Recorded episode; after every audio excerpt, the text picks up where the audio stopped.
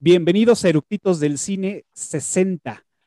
Pues bueno, esta semana nos toca hablar del género de drama y hoy vamos a platicar de una de mis películas favoritas. De, en todos los episodios digo lo mismo de mis películas favoritas, pero realmente también entra en, en mis películas favoritas. Y el día de hoy vamos a platicar de Fight Club o el Club de la Pelea o como en algunos lados de Latinoamérica se conoce como el Club de la Lucha Así que no se lo pierdan, vayan por sus palomitas y que disfruten la película. Comenzamos.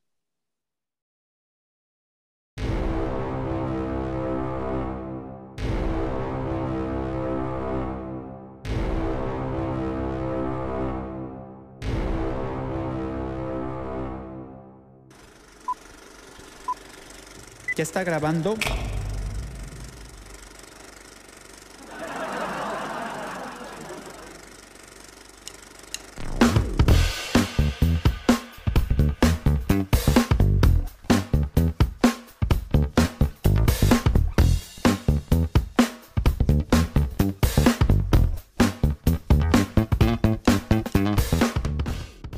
Pues ya estamos a nada de empezar con este episodio que promete em, sangre, promete golpes, promete un análisis más profundo, más allá también de estos golpes y de estas peleas y de, y de, bueno, vamos a platicar de muchísimo. El día de hoy traemos unos invitados que nos van a ayudar a desmenuzar, a analizar y pues bueno, a, a, conocer su punto de vista de esta gran película. Así que les doy la bienvenida, que por aquí van a aparecer. ¿Qué tal? Buenas noches, bienvenidos. Pues obviamente yo ya los conozco y pues mejor ustedes preséntense. Ok, hola, yo soy Georgina, eh, Georgina Buen Tiempo, eh, me dedico al bordado a mano, que no, no es de abuelitas, eh, es mucho más divertido que eso. Doy talleres, hago kits, como todo alrededor del bordado, esa es mi ocupación, pero en, mi, en mis tiempos libres soy la más grande fan y devota de William Bradley Pitt y esta es la razón por la que me emociona mucho platicar de esta película que además es de mis favoritas de él, por supuesto ubico muchas más, pero esta es de mis favoritas, entonces muy contenta de estar aquí para platicar con, con Ale y con Felipe. Buenas Perfecto. noches. Bueno, días, tardes, según donde la hora que nos estén escuchando. Gracias, bienvenida. Y pues sí, ya, ya me puse a estoquear ahí tu, tu, tu Instagram. Y, este, y están padrísimos estos, estos de los, de los este, bordados. ¿eh? Yo también fue así Muchas como gracias. las primeras imágenes fue así de, mm, ya después dije, ah, mira, ¿qué tal? Eh? Está interesante. No, no, no, ya eh, tiene absolutamente otra onda, entonces está bien bonito. Ahí luego, luego platicamos más sobre eso, pero Vale. sí está bien interesante. De hecho, por ahí quiero meter uno de estos datos, pero hice un par de bordados sobre Fight Club y también se juntan las cosas y eso también estaba bien padre. Perfecto, va, perfecto. Muchas gracias, bienvenida. Gracias. Bueno, hola a todos, a todas. Eh, mi nombre es Felipe Pérez Santiago. Eh, pues a lo mejor ya me han visto en algún capítulo anterior. Eh, yo soy compositor, soy director de orquesta y bueno, pues como siempre traigo desmenuzado completamente el soundtrack de esta película. Cafa ya lo sabe que a la hora de nerdear aquí nos ponemos de gala. Y también yo este, comulgo con Cafa, este es definitivamente dentro de mi top 10 de películas favoritas, entonces pues es un gusto estar por acá. Me acabo de dar cuenta que tengo una chamarra idéntica a la que tiene Tyler Dorden en esa foto, así que al rato me la voy a ¿qué poner para hoc con el personaje y tengo unos lentes idénticos, así que al rato me ¿Qué pondré... un pasó? poco- Debiste haber hecho el cosplay desde el inicio. Hasta ahorita me doy cuenta, traigo mi camisa de Cobra Kai, pero al rato me pondré mi outfit de Tyler Dorden. No soy tan guapo como Brad Pitt, pero dirijo. Perfecto, bienvenido. Este, Geo se estrena con nosotros. Ella es el tributo al dios Eructito. Así que bienvenida y esperemos que sea el del primero de muchos episodios aquí con nosotros. Eh, y pues, como bueno, ya lo habíamos dicho y como ustedes también lo han dicho, pues es una gran película y que, pues bueno, somos fans y nos gusta y, tenemos mucho de qué hablar de esta película. Y como es costumbre, bueno, así de, de rapidísimo, les voy a dar como unos datos rápidos generales de esta película. Eh, está, eh, el Club de la Pelea es bajo la dirección del director David Fincher, que ya hemos hablado de él en la película de Seven, este, que se estrenó este, hace un par de semanas este episodio. También lo vamos a ver en la película de Zodiac, en Gone Girl, en The Social Network, este, y pues bueno, su primera película en la pantalla grande que fue Alien 3, que él no estuvo muy, muy de acuerdo este, en su desempeño, pero pues bueno, lo hizo bien. Además de que es un, es un director que está estaba más enfocado en el tema de eh, videos musicales, trabajó con Michael Jackson, con Madonna, con, bueno, con muchísimo, ¿no? Este, no lo ha dejado este, el tema de, de los videos musicales, sigue peloteándose entre películas y videos este, musicales, entonces ahí lo tenemos. Esta película está basada en la novela de, a ver si lo digo bien porque lo estuve practicando, de Chuck Palahniuk. Palahniuk. Palahniuk. Palahniuk, ya, ¿no? Ya la cagué. Sí, Palahniuk. No. no, está difícil también, también escribirlo, está, pero Palahniuk. Esta novela fue escrita en 1996 y esta película pues fue grabada, eh, bueno, se estrenó el 6 de octubre de 1999, hace ya 22 años, ya tiene sus añitos, ya es mayor de edad, este, en todas partes. En los 90, o sea, hace 10 años. Exacto. Eh, no me voy a meter en el tema de la música porque ahí Felipe es el, experto. Y pues bueno, esta película tuvo una nominación que fue a eh, Mejor Efectos de Sonido. Pues bueno, no, no se la ganó, nada más se quedó en la nominación. Y pues hasta ahí es como los datos generales rápido. Obviamente, si ustedes tienen más, los, los vamos descubriendo durante el, el, episodio. Y la pregunta obligada es, ¿por qué son fans o por qué les gusta tanto esta película? Ahora sí, el que gusta, el que empieza. Damas primero. Ay, ay, gracias muchachos. Eh, pues, de hecho, me quedé pensando cuál iba a ser mi respuesta porque te digo que vi el episodio de Seven precisamente porque esa es una de mis películas favoritas también y que evidentemente incluye a Brad Pitt eh, y a David Fincher, pero la cosa fue que dije, va a sonarme acá, pero la verdad es que pues sí, de entrada lo que a mí me llamó, estaba yo muy morrita cuando salió, es que salía Brad Pitt. Eh, voy a ser muy honesta con que creo que yo no le di eh, la lectura de la película, como no se lo hubiera dado la novela en ese momento, pues porque mi cabeza estaba en absolutamente otra cosa. Es una película que he visto muchas veces, muchísimas, y que además o sea, que me la sé de memoria, o sea, los diálogos los uso yo así para echar chiste y cotorreo eh, cada viernes, o sea, y la cosa es que siento que la he revisitado en distintos momentos eh, de mi vida y además la he comentado como con distintas personas. Entonces, como que poco a poco ha ido cambiando mi idea de la película y, mm, insisto, le doy otra lectura a, cuando se la di cuando estaba morrilla. Insisto que, bueno, sí, pues Brad Pitt, y además Brad Pitt, para como se ve en esa película, auxilio. Pero ya después como que fue evolucionando, como que el, el gusto que le tengo es, eh, cambió, el significado para mí muchas cosas y muchas de las frases que hay en la película, que incluso ya me sabía antes, eh, se han transformado con los años, evidentemente como, como que con mi propio crecimiento. Entonces, le tengo mucho cariño.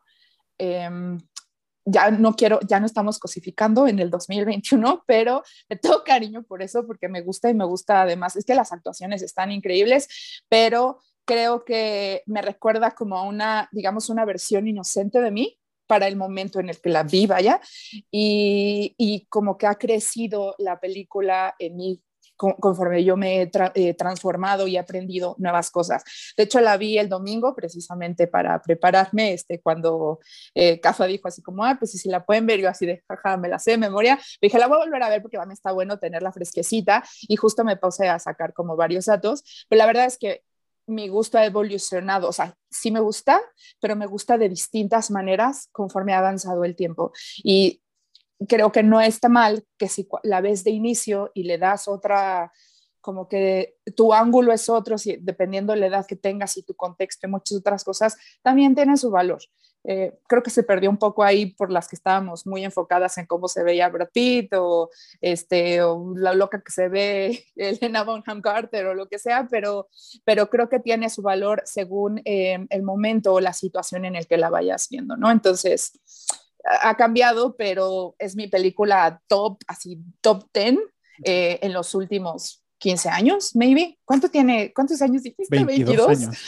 Auxilio. No, no me acuerdo si la vi inmediatamente, eh, pero bueno, en los últimos 20 años siempre ha estado en mi top 10. Ha cambiado distintos, en distintas formas, pero siempre ha sido como el gusto, porque me mueve algo en particular de la película, ¿no? Entonces, básicamente eso es. El por qué, perfecto. Muy bien, gracias. ¿Tú, Felipe? Pues, He de estar de acuerdo con Georgina, que la verdad es que el, personaje de Brad Pitt es, brutal en esta película, es maravilloso y además creo que es definitivamente una de las películas donde Brad Pitt se ve más guapo de toda su filmografía.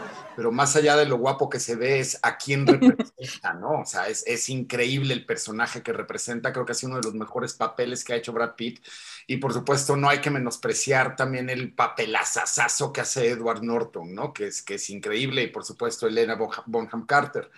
Yo también tengo un recuerdo muy, muy padre de cuando la vi por primera vez. Yo era cuando estaba también chavillo y estaba estudiando el conservatorio en Holanda y recuerdo que era un verano y nos juntábamos en mi casa este, varios amigos a, a ver películas. Yo recuerdo que yo armé un cineclub en mi casa y nos juntábamos varios amigos a ver películas raras.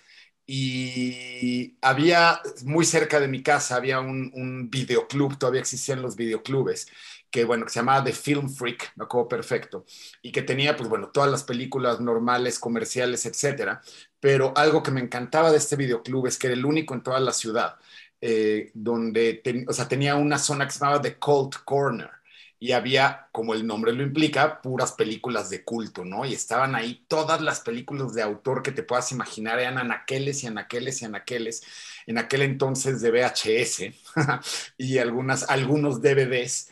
Eh, y, yo me iba muy bien con el del mostrador y me dijo, oye, mírate esta película. dije, bueno, pues yo confiaba en él así a ojos cerrados por su gran gusto cinematográfico.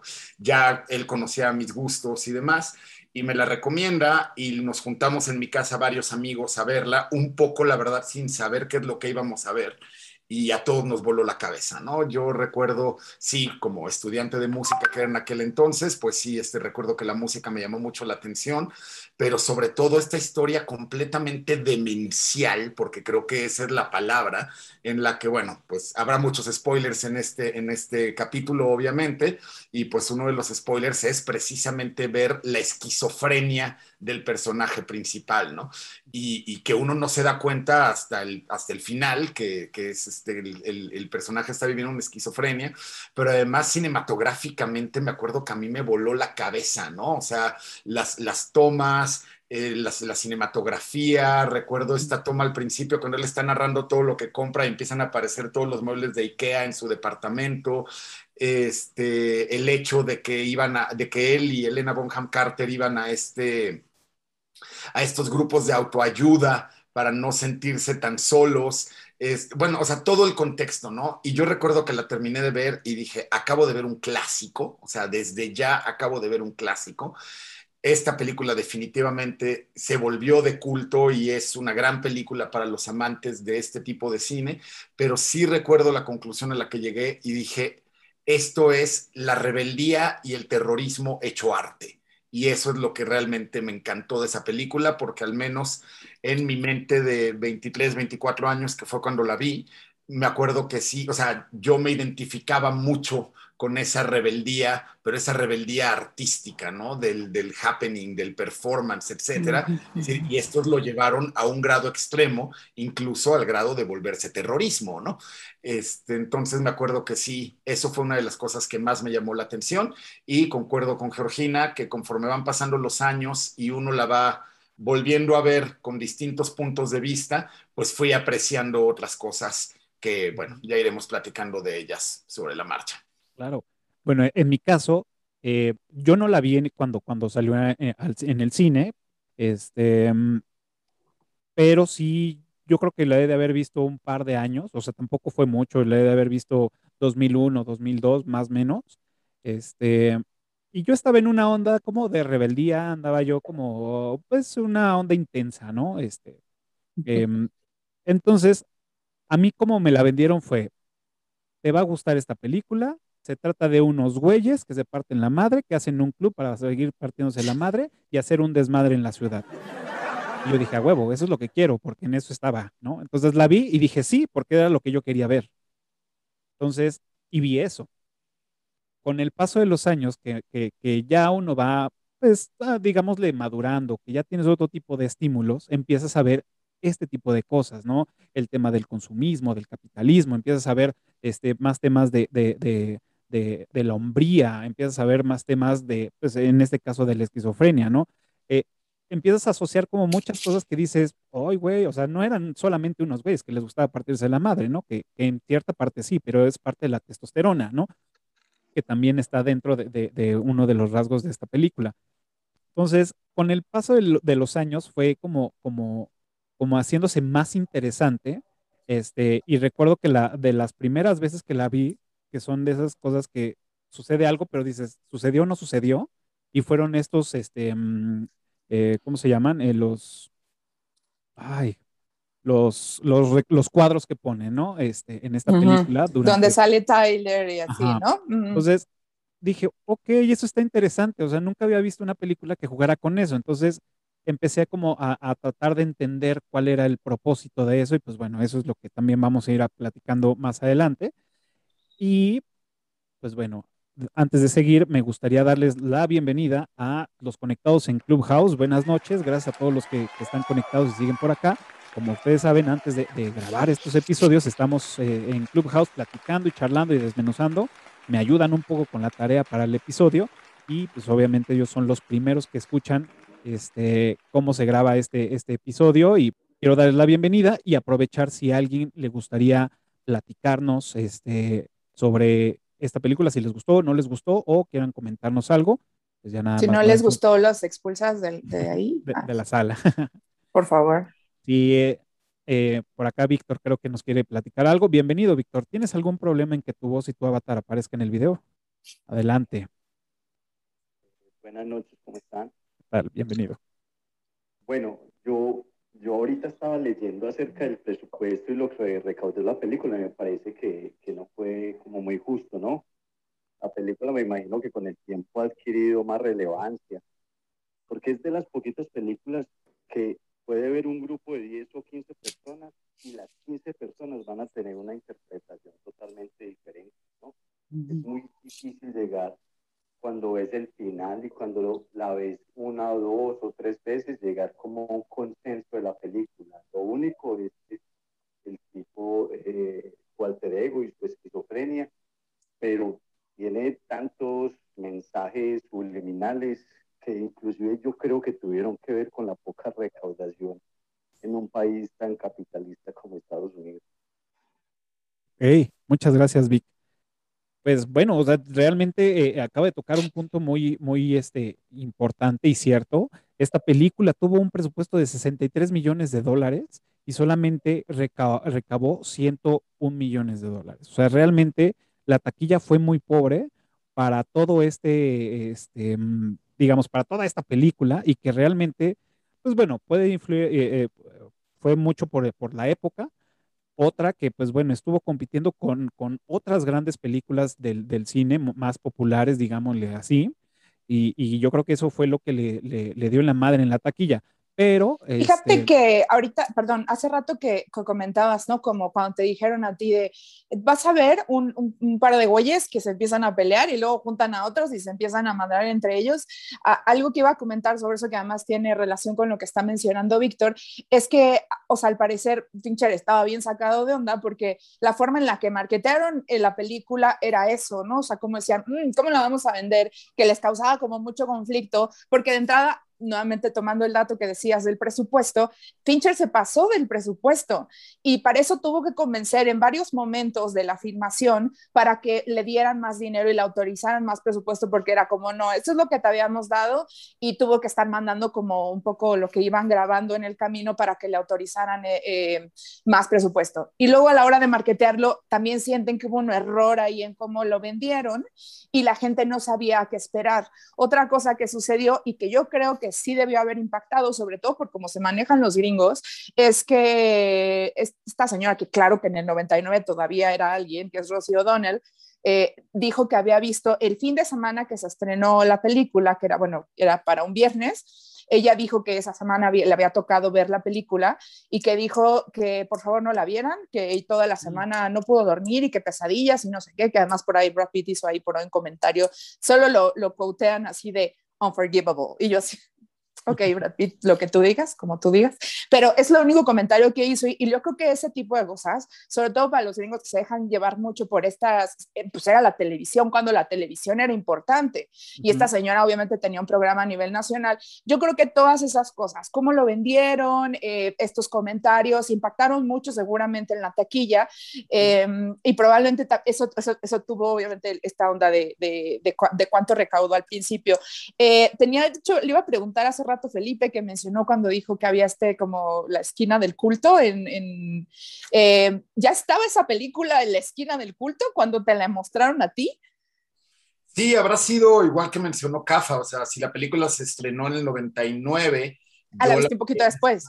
En la esquina del culto habrá salido en el 2000, 2001 más o menos, que fue cuando ya salió. Y yo recuerdo haberla rentado en VHS todavía. Pero ah, ahí está, creo que fue como posterior, como toda esta onda donde la gente la empezó a ver como con el ángulo, yo creo que se debía haber vendido en primer lugar, que no sabría explicarlo yo, pero sí creo que hubo errores en todas esas cosas y por eso afectó como lo que recaudó, que además, pues claro, para los estudios eso es importantísimo, pero para nosotros que además, puto, la, o sea, ¿cuánto dinero no le seguimos dando a nosotros a esa película? Claro, y, bueno, o sea, fue, fue algo que también me hizo ruido y, bueno, no mucho, pero hizo algo de ruido y dije, bueno, ¿por qué?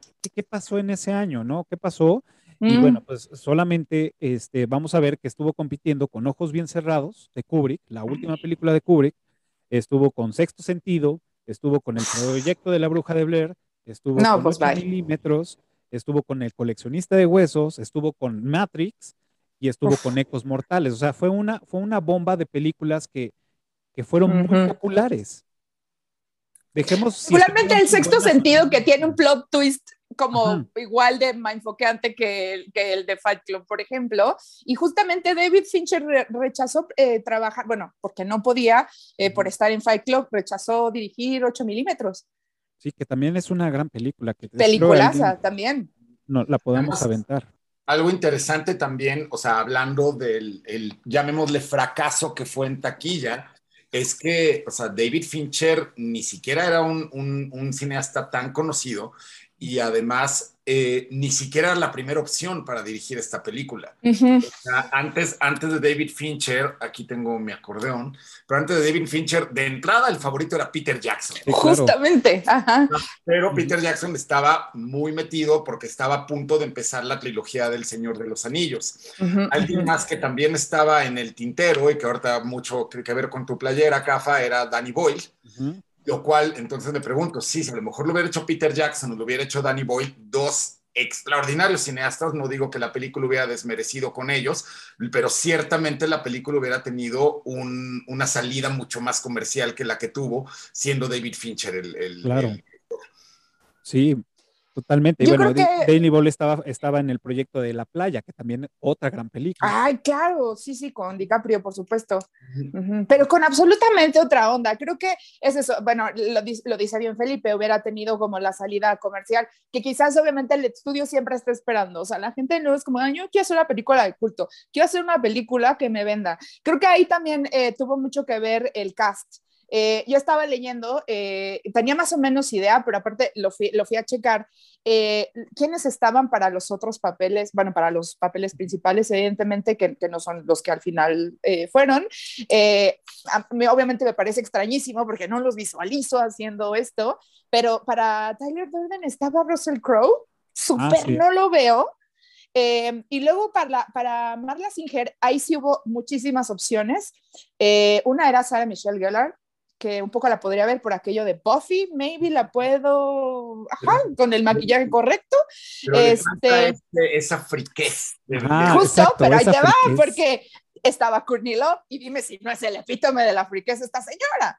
Y la otra era Winona Ryder, por ejemplo, la super veo también, She Cray Cray, y las otras dos que ni al caso era Renée Zellweger y Reese Witherspoon. De hecho, Reese Witherspoon, perdón, fue de las últimas opciones junto con Elena Bonham Carter y al final se lo dieron a ella, bueno, obviamente el estudio como que quería a Reese porque jalaba más en taquilla en ese momento y ella, ella fue la que decidió no hacerlo porque era too dark y yo, más bien, you were too vanilla for this. Este, y al final terminó siendo eh, Elena Bonham Carter. Y pasa lo mismo, por ejemplo, con el narrador, que una de las opciones era Champagne, que más bien a Champagne podría verlo como Tyler Dorden, yo, si a esas vamos. Y la otra opción era Matt Damon. Em, no sé si a él quizás también lo podría ver más o menos, eh, porque tiene como el tipo parecido de Edward Norton.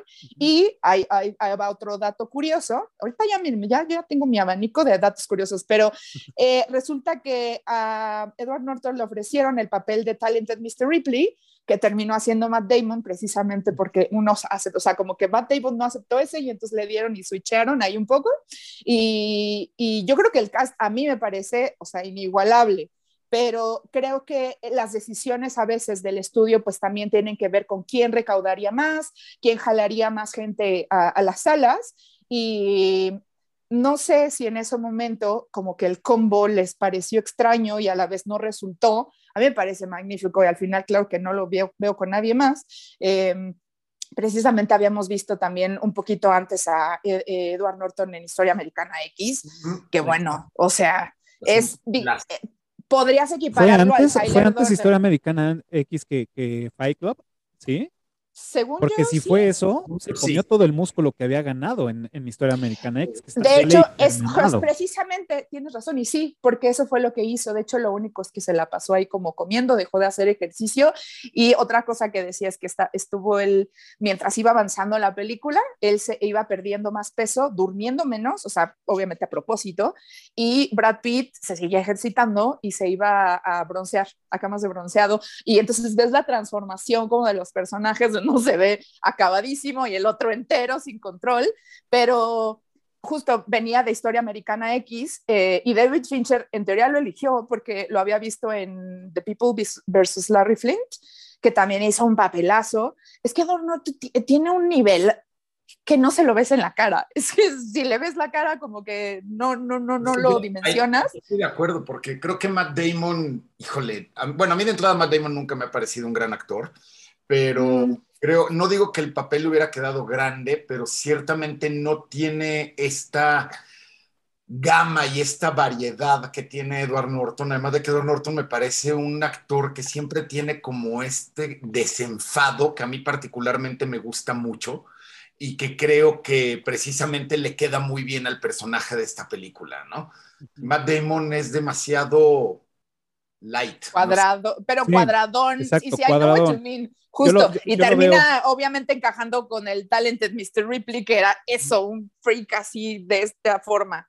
yo lo veo en las películas de Bourne y le queda bien porque es un güey que está perdido en su cabeza, pero yo no lo veo haciendo eh, un, twist que, hace Edward en, en, ser un güey conformista que va a chambear, que está perdido en, su vida y esos giros que tiene de, de explosiones que tiene, que hace pues pues, que sea diferente, ¿no? Y no, no veo yo a, un, a, este güey haciendo ese, esas interpretaciones, la neta.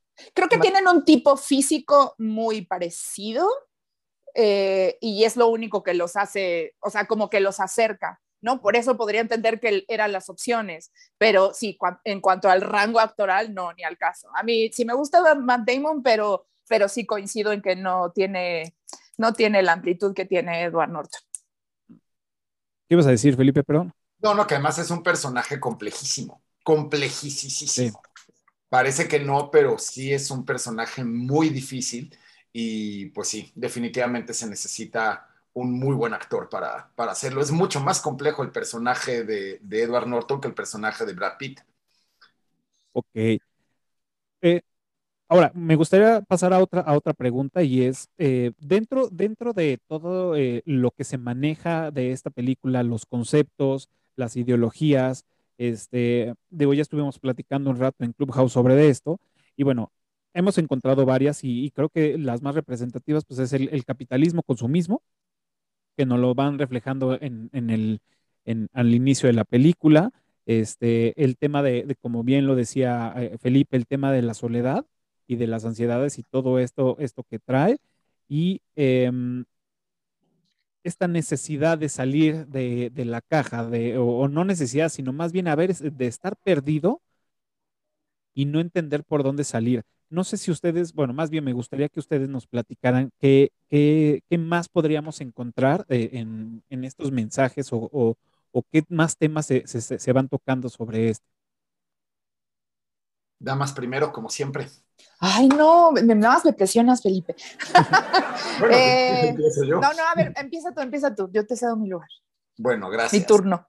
Este, pues yo creo que, que aquí trata temas muy complejos. Algo que a mí me llamó la atención es cómo el club de la pelea, o sea, cuando se empiezan a juntar más y más hombres para esto, lo saca también de la rutina, ¿no? O sea, se empiezan a juntar sobre todo lo que en, lo que en Estados Unidos se le llama como el little man, ¿no? O sea, los meseros, los inmigrantes, los lavaplatos, los que trabajan en estacionamientos, ¿sabes? O sea, esta, esta comunidad, llamémosle como gris, de las grandes ciudades, de las grandes sociedades, sobre todo como es la norteamericana, donde entonces ellos encuentran algo donde realmente o sea, se topan con gente como ellos, se topan con, con, gente que son pues parte de ese mecanismo gigante que conforma una sociedad como la norteamericana y que se saben que ellos son solo tornillos, son, son solo engranes, ¿no? Y que, y, que, y que esto los sacaba de esa rutina y que los hacía sentir, llamémosle, importantes, ¿no? Porque pertenecían a un club privado, ¿no? Y pertenecían a algo que era distinto y que pertenecían a algo que rompía todas las reglas. Entonces, eso me parece algo muy interesante interesante, o sea, el, el, el, approach que nunca se le había dado al, al, hombre común o al little man, como se le llama en Estados Unidos, ¿no?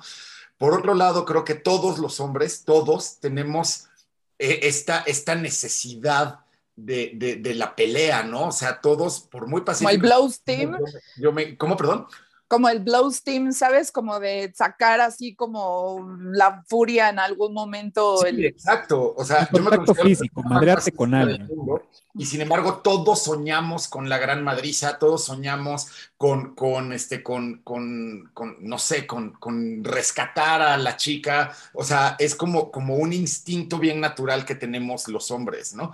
Yo lo, el otro día este, tuve una, una, experiencia casi fight clubiana, que, este, o sea, más bien lo, lo fantaseé muy cabrón, porque bueno, como Cafa sabe y los que me conocen saben, yo llevo muchos años haciendo, muchos años haciendo artes marciales y además últimamente estoy entrenando box y demás, y me doy cuenta que llevo toda mi vida sin pelearme, o sea, y cosa que prefiero que así mm. se quede. Pero por azares del destino, el otro día acabé en un gimnasio de box en Tacubaya y este... Ay, aquí, aquí al lado de mí. Ah, pues mira. Y, y, bueno, al final, o sea, fue una fantasía que tuve, ¿no? Que dije, bueno, ¿y qué pasa si me subo al ring ahorita y realmente me ponen una arrastrada? ¿Por qué es lo que va a pasar? Me van a poner un arrastrón de aquellos. Y dije, tantos años estudiando artes marciales y nunca me he peleado. Que qué mejor que pelearme en un ring en Tacubaya donde realmente me pongan una madriza de aquellas, ¿no? Al final no se cumplió mi fantasía, pero es algo que sigo teniendo ahí en la cabeza de decir, bueno, ¿qué pasa si me meto a un ring de pelea en un barrio bajo donde realmente me, pongan a prueba, no, no ante costales y ante entrenadores, sino ante otro tipo que realmente me agarre a, unos buenos madrazos, ¿no? Y recordé mucho ahora que me invitaste, Cafa, para este capítulo, que creo, creo que es una necesidad que tenemos todos los hombres, por muy civilizados que nos hayamos vuelto, por muy pacíficos que seamos, etcétera, creo que todos en algún momento soñamos con esa madriza. Uh -huh. Y eso es algo que la película ciertamente refleja, porque todos empiezan a hablar de lo maravilloso que es este club, que dicen, o sea, me siento vivo, me siento lleno de adrenalina, me siento lleno de testosterona, me sacó de la rutina, o sea, es la maravilla de agarrarte a madrazos por tres minutos y te cambia la vida, ¿no? Mm, no, y Por aparte ahí una, es, algo una que, frase, perdón, perdón. es, es, es algo que, como bien lo dices, es, es algo que traes. Y digo, bueno, yo, yo, yo sí me he intercambiado de, me he peleado en la secundaria y en la prepa, bueno, era casi como de deporte y, y me encantaba. Entonces también es, es parte de, o sea, es, hay, hay madrazos y luego, luego se te prende eso. Y a, ver en qué momento entro yo, ¿no? Y entonces ya, ya andas así como midiendo, y, pero es, es algo, es un instinto básico, digamos, que lo traemos y que se, se prende a la, a la menor provocación. Ya entra después otro tipo de cosas, factores, el factor miedo, el factor de preocupación, el factor tal o lo que sea. Entonces dices, bueno, a lo mejor ya no te metes, pero sí es algo que se activa en chinga. Yo voy a diferir aquí un poquito. No sé qué tanto sea de ser hombre esa necesidad, pero ahorita iba a mencionar una frase precisamente que está diciendo el narrador mientras empieza, usted está explicando lo de las peleas, eh, es que dice como de al final de cada pelea nada se había ganado, pero nada se había perdido, ¿no? Como que había una onda así de, de sacar todo esto que traían, de, de salirse de sus rutinas, pero también creo que ahí otra vez cada quien le está dando la lectura dentro pues, de sus experiencias.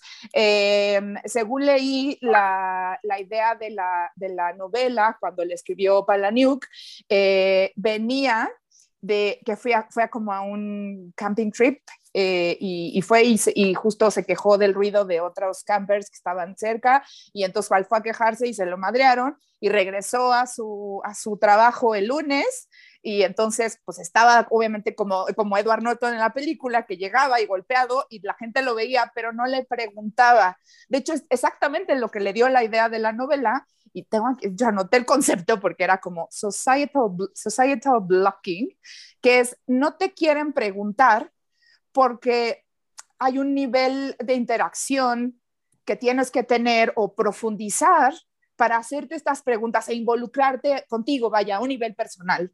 Y la gente a veces no quiere conectar. Y hablaba, obvio, del espacio, del ambiente de oficina, ¿no? Entonces, creo que esa onda, que ahí sí no creo que sea particular de los hombres, eh, donde, donde la gente se detiene de no lidiar con problemas que no son suyos, eh, implica eso, no preguntarte por qué vienes madreado, por qué vienes con la ropa de ayer, o sea, nada, ¿no? Eh, y eso fue lo que le dio la idea para Fight Club, que, insisto, es algo que desarrolla mucho el personaje de Edward Norton. ¿Cuánto tarda él viéndose, o sea, eh, entre, entre golpeado, entre hasta ya desasiado, termina en un punto que fue cuando lo mandan a descansar, que es porque ya trae una camisa toda hecha chicharrón, diría mi mamá, que así toda arrugada, llena de manchas, y el güey le pregunta, ¿es sangre? Y dijo así como, ah, ¿es sangre tuya? Y dijo, ah, sí, algo, algo de esto es mi sangre, ¿no? Y le dijo, vete a descansar y traes ropa limpia y te aseas y descansas o algo, pero tardó muchísimo el, el, el, jefe en decirle esto porque, claro, lo ves, pero no preguntas porque no quieres conectar, ¿no? Eh, y después creo que eso se refleja en las peleas, ¿no? Porque sí era estarse golpeando unos a otros, pero terminaba la pelea y listo, se abrazaban, se iban así como compas, como homies de aquí a las chelas y nos vemos la siguiente semana. Entonces, eh, creo que el tipo de, mm, de lazo que se puede generar en ese contacto, incluso si es violento, eh, también puede representar como un tipo de acercamiento que esta gente estaba necesitando. Y sí sé que el Fight Club era solo de hombres, claro, pero no creo que sea una necesidad particularmente masculina. Claro. Bueno, sí, sí lo es, ¿eh?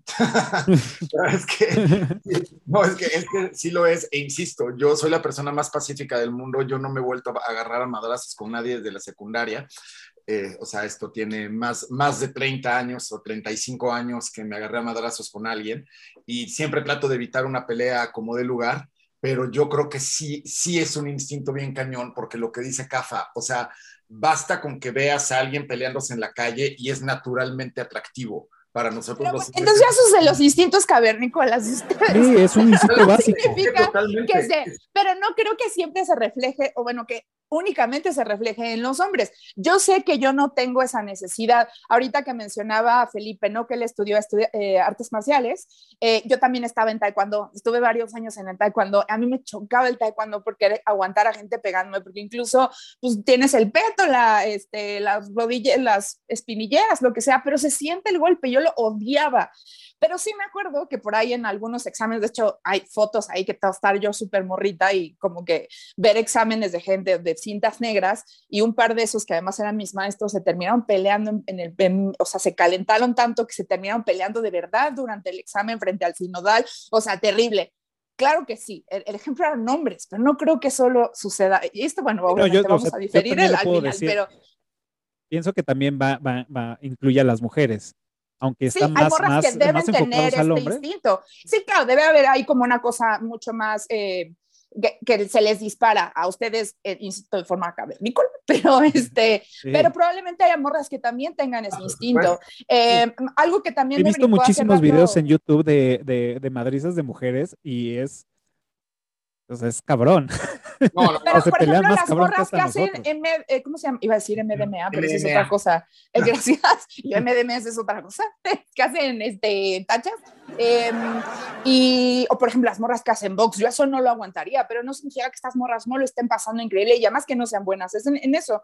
Creo que la otra cosa em, que, que, que pasa es que em, eh, hace rato que comentaban ustedes, los dos dijeron, o sea, en sus propias palabras, que a ustedes Fight Club los agarró en un momento donde esta onda de la rebeldía y que terminó, obviamente ustedes lo vieron en la, película como un poco terrorismo y tal, eh, dijeron ustedes como, ay, eso es algo que yo traía en ese momento. Y para mí, mm, pero quiero, quiero creer que además, es que yo siempre he sido muy bien portada, no parece, pero siempre he sido muy bien portada.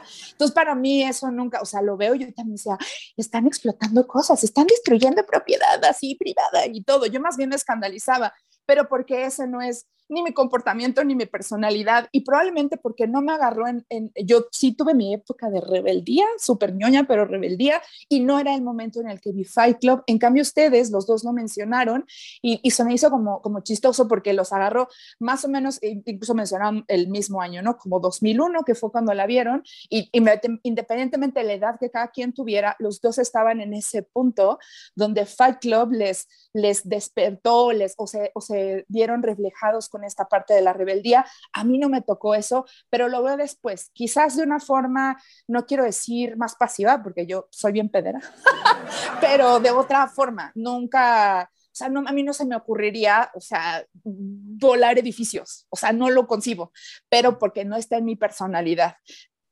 insisto que puede que haya otras morras que sí les despierte, o sea, las morras punk, o sea, auxilio, son lo máximo, pero no soy yo eso. Entonces, supongo que hay una línea de personas que pueden haber cachado esta misma parte de la rebeldía, de la cosa de, de sí, el, es que no, no, no, quiero ser súper no, solo no me acuerdo cómo se dice, como blow steam, como, sí, como, como sacar esta onda de, Sí, como liberar tensión, sí, justo, liberar tensión, que viene un poco esto que mencionaba, ¿no, Felipe? De, de cuando te quieres agarrar a madrazos y se te antoja, estaría, yo me he imaginado, he visualizado muchas veces, de hecho, así uno de algo en mi bucket list, está darle a alguien un puñetazo en la cara, pero no sé cómo se siente y un poco me da miedo lastimarme yo, o sea, me termina dando miedo lastimarme yo, pero sí se me antoja un montón sentir cómo sería darle a alguien un puñetazo. ¿Me ha atrevido? No, eso va a suceder, quién sabe, en cambio, ustedes ya tienen la experiencia, ya me llevan ahí tachada mi bucket list, pero sí creo que además depende de la personalidad, del contexto de acá, quien para tener esas lecturas de la película. Claro. Oigan, voy a, voy a interrumpirlos. Eh, en Clubhouse me, están haciendo este ojito porque quieren opinar. ¿Qué tal? Buenas noches a todos. ¿Qué tal, JC? Bienvenido. ¡Holi!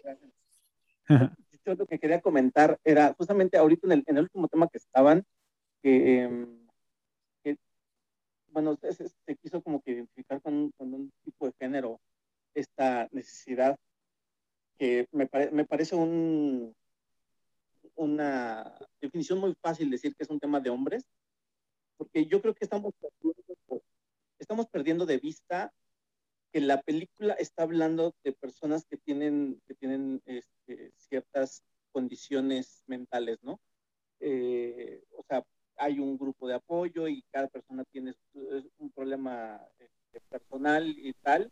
Entonces yo creo que estamos pasando por alto que también esa necesidad tal cual la plasman en el, club de la pelea, perdón, perdón, en, este club del que no No podemos hablar. Exacto. Eh, la necesidad que se plasma en cuanto a la violencia y, y este, podemos decir, instinto animal, es más propio de un cierto perfil psicológico que de un género. Mm. Entonces, yo creo que no debemos de quitar el renglón del tema justamente de, de, lo que nos están tratando de dar a, entender nuestros protagonistas, ¿no? no nos están hablando de que hay hombres hacen esto, mujeres hacen esto, no, nos están hablando de personas que están pasando por cierta situación y que les detona cierta cosa y, y, y ese justamente lo que eh, justamente es el giro de tuerca al final en el que nos damos cuenta qué fue lo que realmente pasó durante toda la película, ¿no? Entonces creo que es importantísimo que lo podamos señalar. Claro. Muchas gracias, JC. Y por último, vamos a darle la palabra a Rosa, que desde hace rato nos estaba aquí levantando el micrófono, pero no terminábamos con la idea. Muchas gracias, Rosa. ¿Tienes algún inconveniente? Bien, bien, que tu voz y tu avatar aparezcan en el video. No, no, encantadísima. Perfecto. Platícanos. Mira, les quería comentar un poquito, bueno, eh, sobre mi opinión sobre el tema de la masculinidad, como está retratada en la película. Aunque ahorita me salí un momento y luego entré, eh, porque tuve, no sé, me salí y no, no escuché la parte final de, de ese tema. Pero bueno, lo que les quería decir es que yo creo que esta es una película ciertamente antisistema, una crítica al capitalismo, a muchas cosas, pero también hay una crítica profunda a la masculinidad. Y de hecho nos lo dice la película desde el principio. Fíjate que el, cuando el narrador comienza a, a explicar todo lo que está pasando y por qué está sucediendo ese evento que, que, que, se comienza a entender como terrorista, él se remite inmediatamente a ese grupo de ayuda con los hombres de cáncer testicular mm. y con ese personaje que creo que se llamaba Bob de las tetas grandes, ¿no? Así que es. luego que luego es recurrente. También el narrador desde un principio digamos que le echa la culpa o de cierta forma eh, justifica lo que está pasando porque conoció a una chica llamada Marla Singer. Eh, y a mí eso me recuerda tanto ese tema de la masculinidad tóxica que al final siempre le, le, termina echacando la culpa a las mujeres, ¿no? A Eva, a Pandora, a un montón de figuras femeninas que tienen la culpa de lo que le pasa a la humanidad.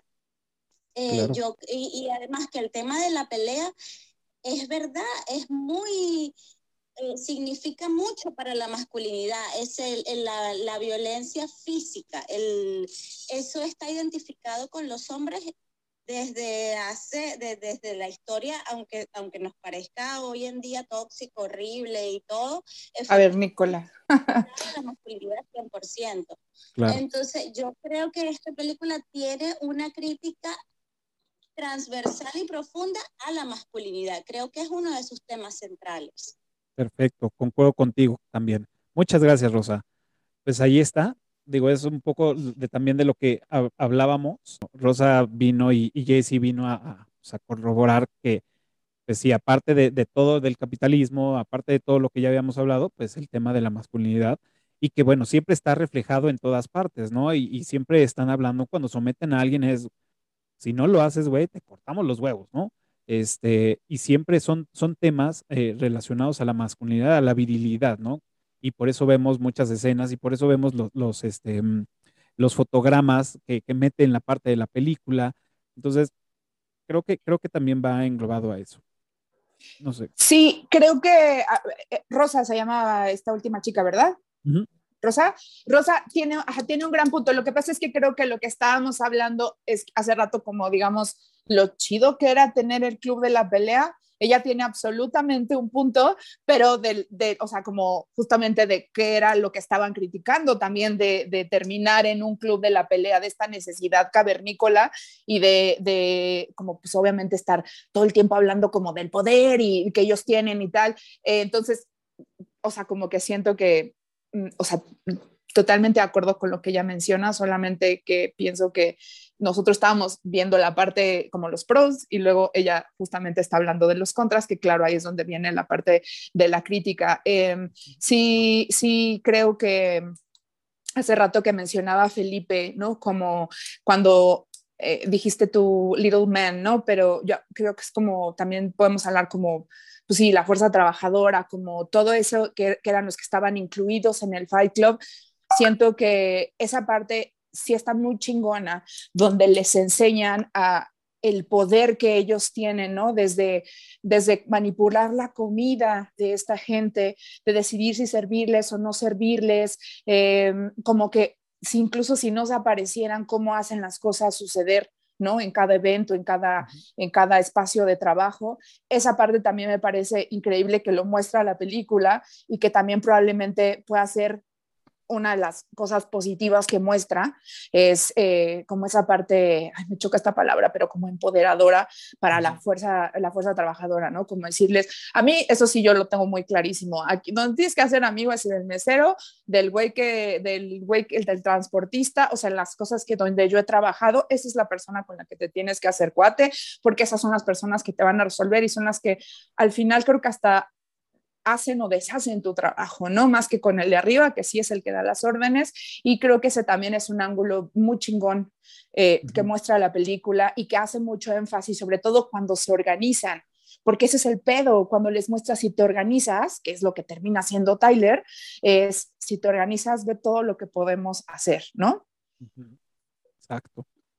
Tenía aquí una, una, una, bueno, tengo una pregunta y este, que bueno, la hacen en la película, en este caso quisiera empezar con mm. Felipe y después con, con, con Geo, y es, ¿con qué celebridad te gustaría pelearte? ¿O con qué persona te gustaría darte unos madrazos? Every week, Tyler gave the rules that he and I decided. Gentlemen, welcome to Fight Club. The first rule of Fight Club is you do not talk about Fight Club. Second rule of Fight Club is you do not talk about Fight Club. Third rule of Fight Club someone yells stop, goes limp, taps out. The fight is over. Fourth rule only two guys to a fight. Fifth rule one fight at a time, fellas. Sixth rule no shirts, no shoes. Seventh rule fights will go on as long as they have to. And the eighth and final rule if this is your first night at Fight Club, you have to fight. Híjole, la verdad es que no lo había pensado. Me encanta, me encanta que en la película responden Gandhi. O sea, me parece, me parece como. Gran respuesta parece la, la, mejor respuesta que puede haber agarrarte a madrazos con Gandhi, porque cómo te agarras a madrazos con Gandhi, ¿no? Es como, pues no sé, creo que yo me gustaría ver si logro provocar al Dalai Lama.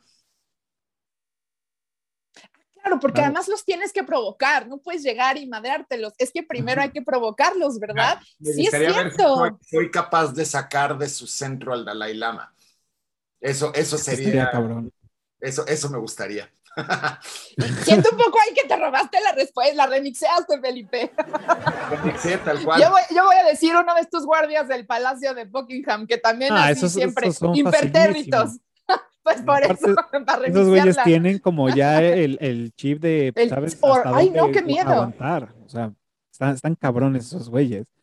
Digo, también pues se vale no contestarlo porque, híjole, es, es difícil, pero no sé. ¿Tu respuesta es el Dalai Lama entonces? Mi respuesta sería el Dalai Lama y se me acaba de ocurrir alguien con quien ha de haber sido bien sabroso agarrarse a madrazos. A ver, dale. Con Pancho Villa. Ay. O sea, el Dalai Lama por sacarlo de su centro. Con Pancho Villa porque ha de haber sido sabroso agarrarse a madrazos con él. Sí, está, debe haber estado bien correoso mi Pancho. Ándale. Sabroso. O sea, Pero hubiera representado más riesgo tipo un Porfirio Díaz. Mm, pero con, con Pancho Villa porque además siento que va a ser una madriza rica, además así como caballerosa y sabrosa. Sí, Porfirio Díaz suena que te la iba a voltear a, media pelea. Exacto, exacto. Tramposón él. Este, mm, ok, voy yo, ¿verdad? Ay, no, por andar acá, este, híjole, mm, es que justo como no soy de pelearme, eh, em, ay, no sé bueno, ustedes esto no lo saben porque, porque no me conocen en persona, pero yo soy alta. Entonces siento que como que casi cualquier persona que estoy pensando, como que le llevo ventaja porque soy muy alta, pero este, iba a decir Britney Spears, pero ya mi pobrecita está muy madreada por la vida, entonces no le haría eso ya. Este, podría ser, voy a elegir también mejor un personaje histórico, este, o alguien de antes no sé, yo, yo pienso que, eh, y así, creo que al primero que sería, sería al, al, al, güey que hizo el baldor. Me hizo sufrir mucho. Ah, entonces yo al güey que inventó la cebolla. Ay, no, espera, ya estoy siento que es mi peor respuesta. Este, ok, voy a pensarlo bien. Quiero que sea alguien, quiero que sea, quiero que sea una mujer. Tendría que ser una mujer, ¿no? Para estar en igualdad de condiciones en teoría. Este, estaría muy bueno. Ay, Frida Kahlo. Esa sería una buena Ey, sí esa tiene sería una cara de buena opción. ¿eh? puñetazo. Y además No, se sí, nota le, que le era bien pegaba, le pegaba a Diego Rivera. Pero es que se nota que era bien aferrada. Y es que esa neciecilla, ya hay un reto, que es lo que les decía, porque si yo de, de plano soy alta, no sé cuánto medía Frida Kahlo. ¿Tienen por ahí el dato? ¿Tienen una idea? No. Porque pensé en alguien más, pero ya sé que es muy chaparrita, entonces. mm. Pero tengo este miedo, porque como nunca me he peleado, yo estuve en la secundaria medio rara. En tercer año me cambiaron a una escuela que además le decían el reclusorio, nada más porque se imaginen el nivel de violencia que había. Horrible, horrible. Y yo iba con mucho miedo y entonces una vez me contaron, ay, yo ya contando mi vida, pero una vez alguien me dijo que como yo era la nueva en tercero de secundaria, donde ya todos son cuates, que así como que la mitad del salón me quería, o sea, la mitad del, salón que eran morras, me querían madrear. Y yo así me, me hice la chingona, así como, ah, sí, pues sí, ¿qué me importa? Porque nadie me tocó un pelo. Pues yo me moría de miedo porque todas, pues eran chavas eh, como de, pues otro tipo de extracto social, ¿no? Al contrario al mío, vaya, ¿no? O sea, no que yo era rica, pero no, no, no de su contexto. Entonces, sí me daba mucho miedo. Y una vez alguien dijo como de broma, así como de, pero te ves bien pendeja, porque seguro te agarran, como siempre tenía como el pelito largo, como que te agarran de las greñas, no importa que estén alta estés, y ya te tienen en el piso. Y me dio mucho miedo porque efectivamente. Y entonces algo dijeron como entre más alta, más este, fuerte el chingadazo, no sé qué. Y sí me da mucho miedo porque siento que la gente, eso sí no tiene nada que ver. A veces ni la, estra- ni la estatura, ni el peso, o sea, nada más así de una cosa que te agarres y pues sí siento que me van a dar una súper arrastrada, porque soy bien taruga. Pero Frida Kahlo podría ser una buena opción. Es buena opción. Creo que es muy buena opción. Sí, aprenda a pintar bien, señora. Muy ¿cómo te agarrarías a Mandraques? Híjole. eh, es- es- sí está, está difícil. Fíjate que la es- escribí la pregunta, pero no pensé en mi respuesta. Este, pero yo, al yo- club. yo creo que eh, pues sí me daría como unos, no sé, sea, había pensado, primero había pensado en Putin, porque dije, yo creo que, Mm, eh, o sea, me pondría una retroputiza a él. Obi, ¿Pero en quién, perdón? No, no escuché En- en quién. En Putin. Ah, en Putin, ok. O sea, me pondría, porque pues dices, bueno, eh, hay que calar a los güeyes cabrones, ¿no? O sea, si te vas con lo más sencillo, pues, Él era de Claro, la, el reto, él era- el él reto. era agente secreto de la KGB, ¿eh? O sea, traía Aparte, imagínate. militar, además. sí, no, no, no, o sea, yo, yo, fue lo, lo primero que pensé. Este, no sé por qué, también lo segundo que pensé fue Michael Jackson, pero, o sea, fue, fue por, por, por, por Ay, no, si le vas Pero- a dar una Sí, arrastrada. sí yo creo que sí le, yo creo que él sí le ganó. Sí. Oigan, pues bueno, eh, me gustaría, antes de que sigamos con más datos curiosos, eh, este, llegó la hora con, este, cuchicuchesca, con chincanchona, como diría en los, este, en la carabina de Ambrosio, y pues. Somos, somos todos tuyos, Felipe. Platícanos sobre la música. Ah, bueno, yo Sí. encantado, encantado. Deja que sí tengo que sacar el acordeón porque sí tengo unos datos bastante Voy, interesantes. voy a, voy a interrumpirte un segundo. Eh, en estos días estuve escuchando este, el soundtrack en Spotify eh, y se me hizo un disco bastante escuchable y rico. Y pues bueno, ahí yo creo que Felipe nos va, bueno, a mí me va a sacar de muchas dudas que, que tengo. Entonces, ahí búsquenlo. en Yo nada más tengo un dato que probablemente lo tengas tú, Felipe, pero va- supongo que vas a extenderte sobre otras cosas. Lo único que vi como sobre esa parte de la música es que Fincher quería que Radiohead hiciera la música, y, pero el señor Tom York estaba muy cansado de hacer OK Computer y dijo, ay, ahorita no estés molestando, David. Y entonces, pues terminaron con lo demás, pero eso supongo que igual sí lo tenías como por ahí, ¿no? Sí, Hubiera sí, estado loco porque Radiohead también tiene unas cosas bien trippy, ¿no? Que hubieran empatado chido con la película. Creo que hubieran quedado increíble, pero bueno, lo que hizo los dos brothers fue este. Sí. Entonces, bueno, ahí les va, trataré como siempre de ser breve porque tengo un chingo de datos, pero bueno, como bien dijo Cafa, hay que empezar con la premisa que David Fincher es súper melómano, pero súper melómano. Y gran parte de su catálogo como director abarca muchos documentales sobre música, videoclips o películas basadas en temáticas musicales y ha trabajado, entre muchos otros, con The Outfield, Rick Springfield, Christopher Cross, Patti Smith, Mark Knopfler, Foreigner, Sting, Ray Cooder, Steve Winwood, Roy Orbison, Madonna, Aerosmith, Billy Idol, Iggy Pop, George Michael, Michael Jackson, Nine Inch Nails y los Rolling Stones. O sea, el señor trae un bagaje musical muy, muy, muy pesado de la gente con la que ha trabajado. Y el tipo además es un súper melómano y al parecer es una enciclopedia viviente de la música, ¿no? Entonces, pues obviamente para este director, como para muchos directores, no para todos, la música es muy importante. Lo habíamos hablado cuando hablamos de Kubrick, ¿no? Que también Kubrick es un súper melómano y por lo mismo escoge así con pincitas la música de sus películas o Tarantino, ¿no? O sea, directores que sus soundtracks, este, pues definen muy cabrón el tono de sus películas, ¿no? Y David Fincher, pues ciertamente es uno de ellos, ¿no? Eh, la mayoría del soundtrack está hecho este, efectivamente y expresamente por los dos, los Dust Brothers.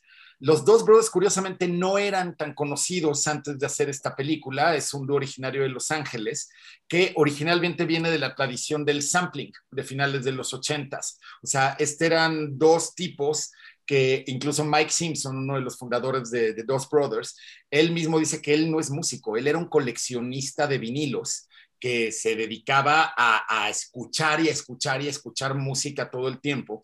Incluso tenían un programa de radio, un programa de radio universitario, en el, cual eh, ellos, bueno, Mike Simpson y el otro que no recuerdo cómo se llaman, no son hermanos, eh, se dedicaban a poner mucho, mucho vinilo antiguo entonces, de ahí se les empezó a dar el nombre de los dos brothers, porque ellos decían que desempolvaban esos vinilos para ponérselos a su audiencia de esta estación de radio universitaria que ellos tenían.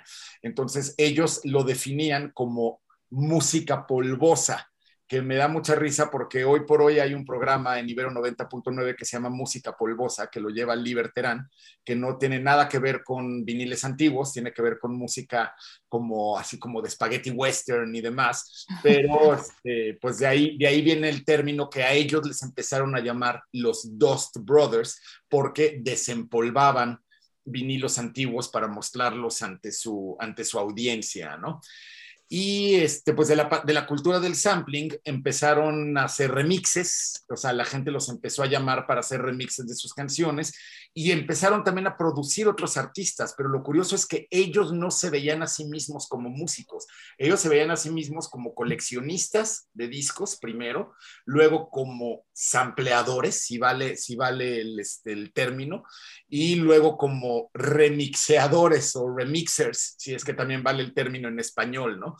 Y es hasta, hasta prácticamente The Fight Club donde ellos hacen un, este, música original, pero incluso la música original de The Fight Club, si vemos la, famosísima, la de This Is Your Life, es un beat con los textos de Tyler Dorden. O sea, realmente no es que musicalmente sea la panacea, simplemente funciona muy bien porque están justamente sampleando pedazos de la película para crear este collage en base a beats fijos que pues sí ellos creaban y, este, y empiezan a, remezclar y a, digamos, reconfigurar todos los, audios de la película para, para, hacer el soundtrack, ¿no? Lo cual me parece súper interesante, que además, pues en eso se basa la cultura del sampling, ¿no?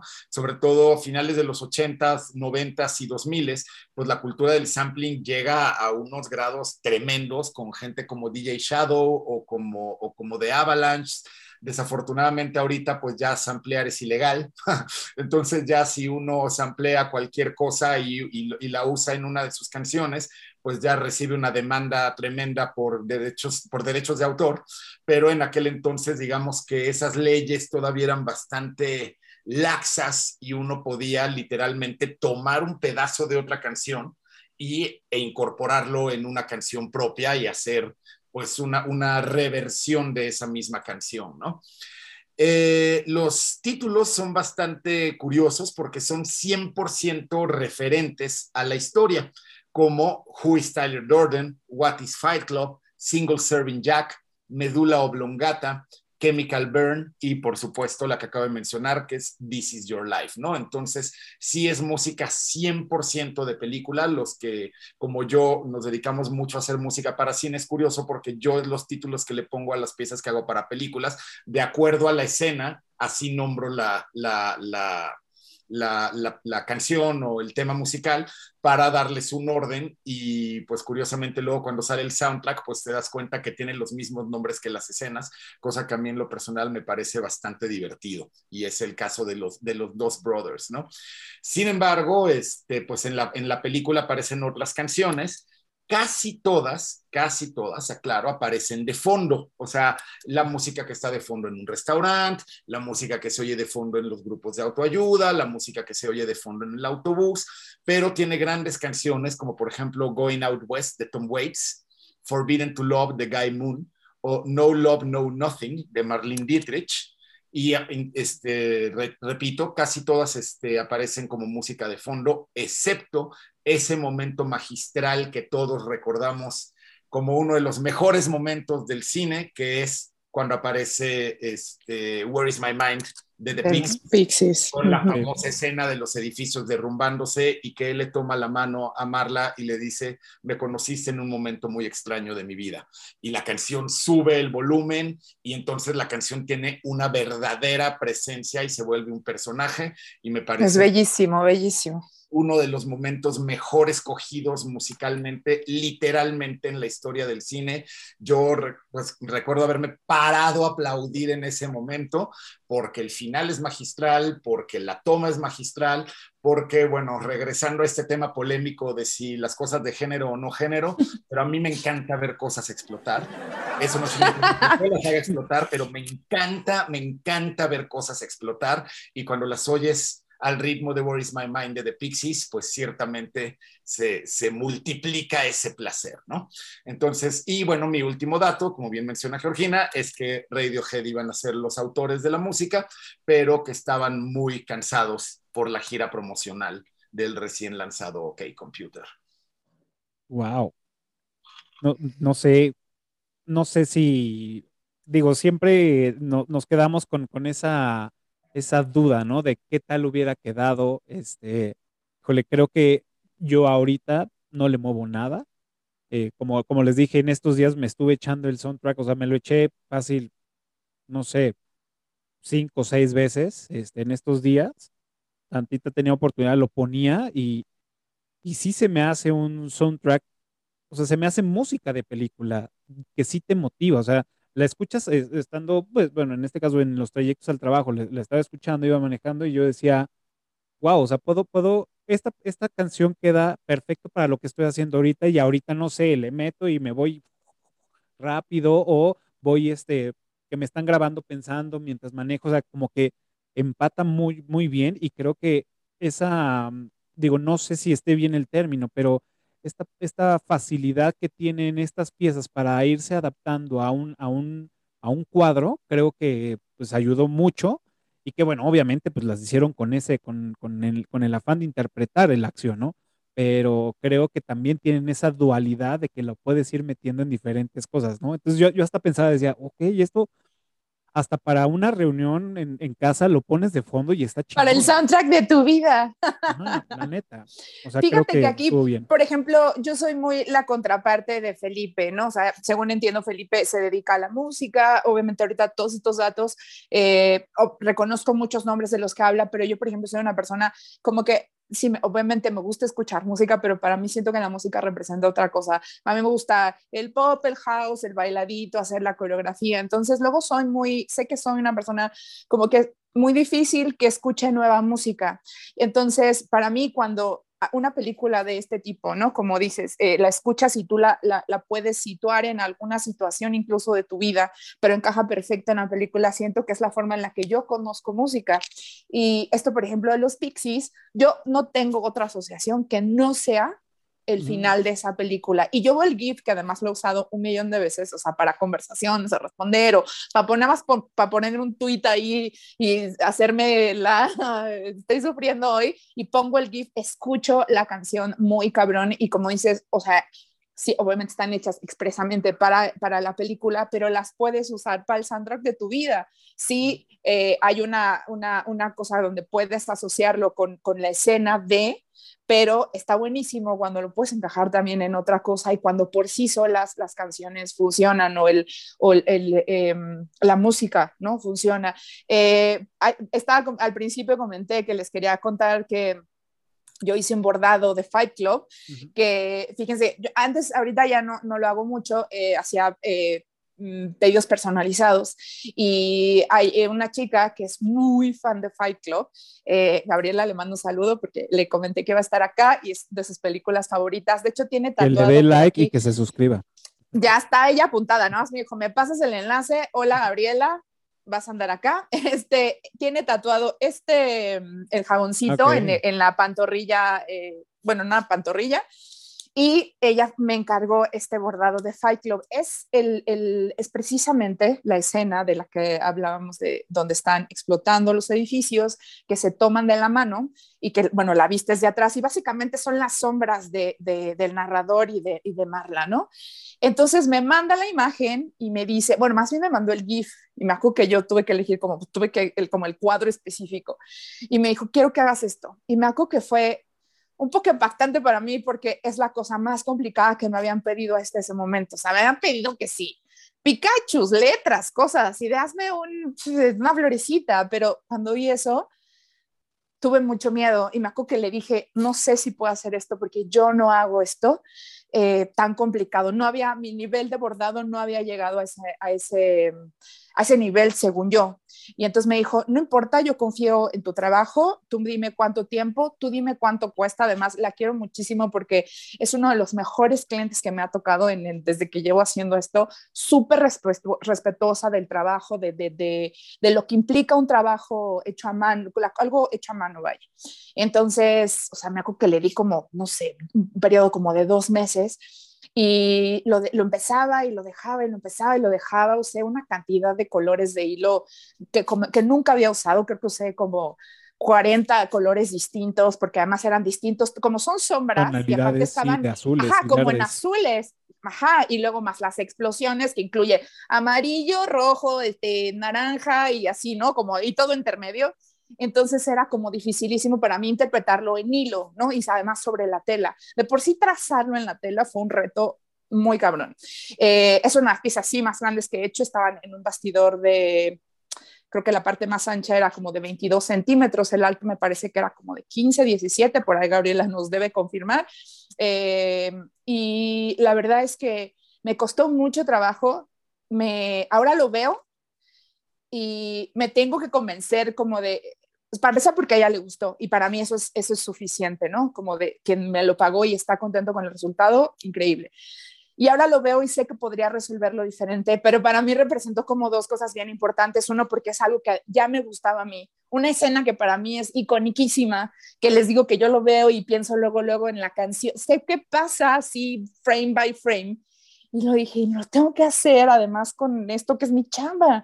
Y entonces fue como todo muy bonito, e, insisto, como esta parte incluso donde ella fue muy respetuosa de mi trabajo, de mis tiempos, de, del costo que yo le estaba dando.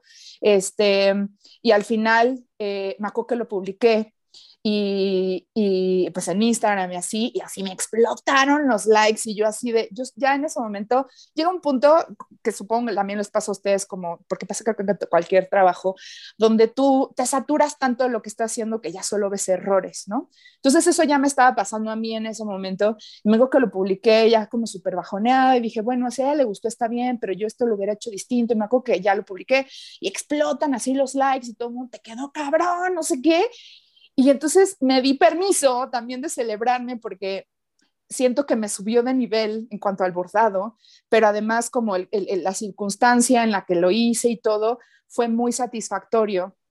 Y de hecho ella misma me pidió otra escena de Fight Club, que todavía no me he atrevido a hacer porque ya es como realismo, porque están las caras justo de, es una parte así de, está por acá atrás este, Tyler Durden y enfrente está el narrador.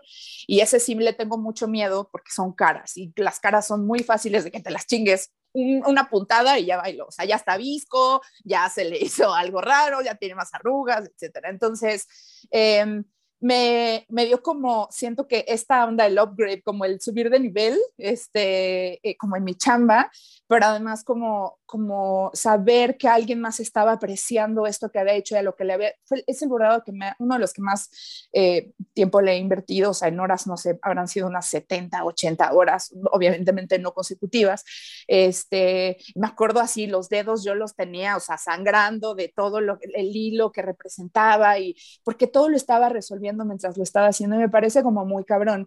Y entonces tengo, ad, adicional a lo que ya me gustaba la película, tengo esta asociación ahora como con mi chamba. Eh, por ahí no sé si tienes como show notes o algo y puedo incluirles la foto y tal para que sepan de qué estoy hablando, sí, claro. porque si no, pues no tienen idea.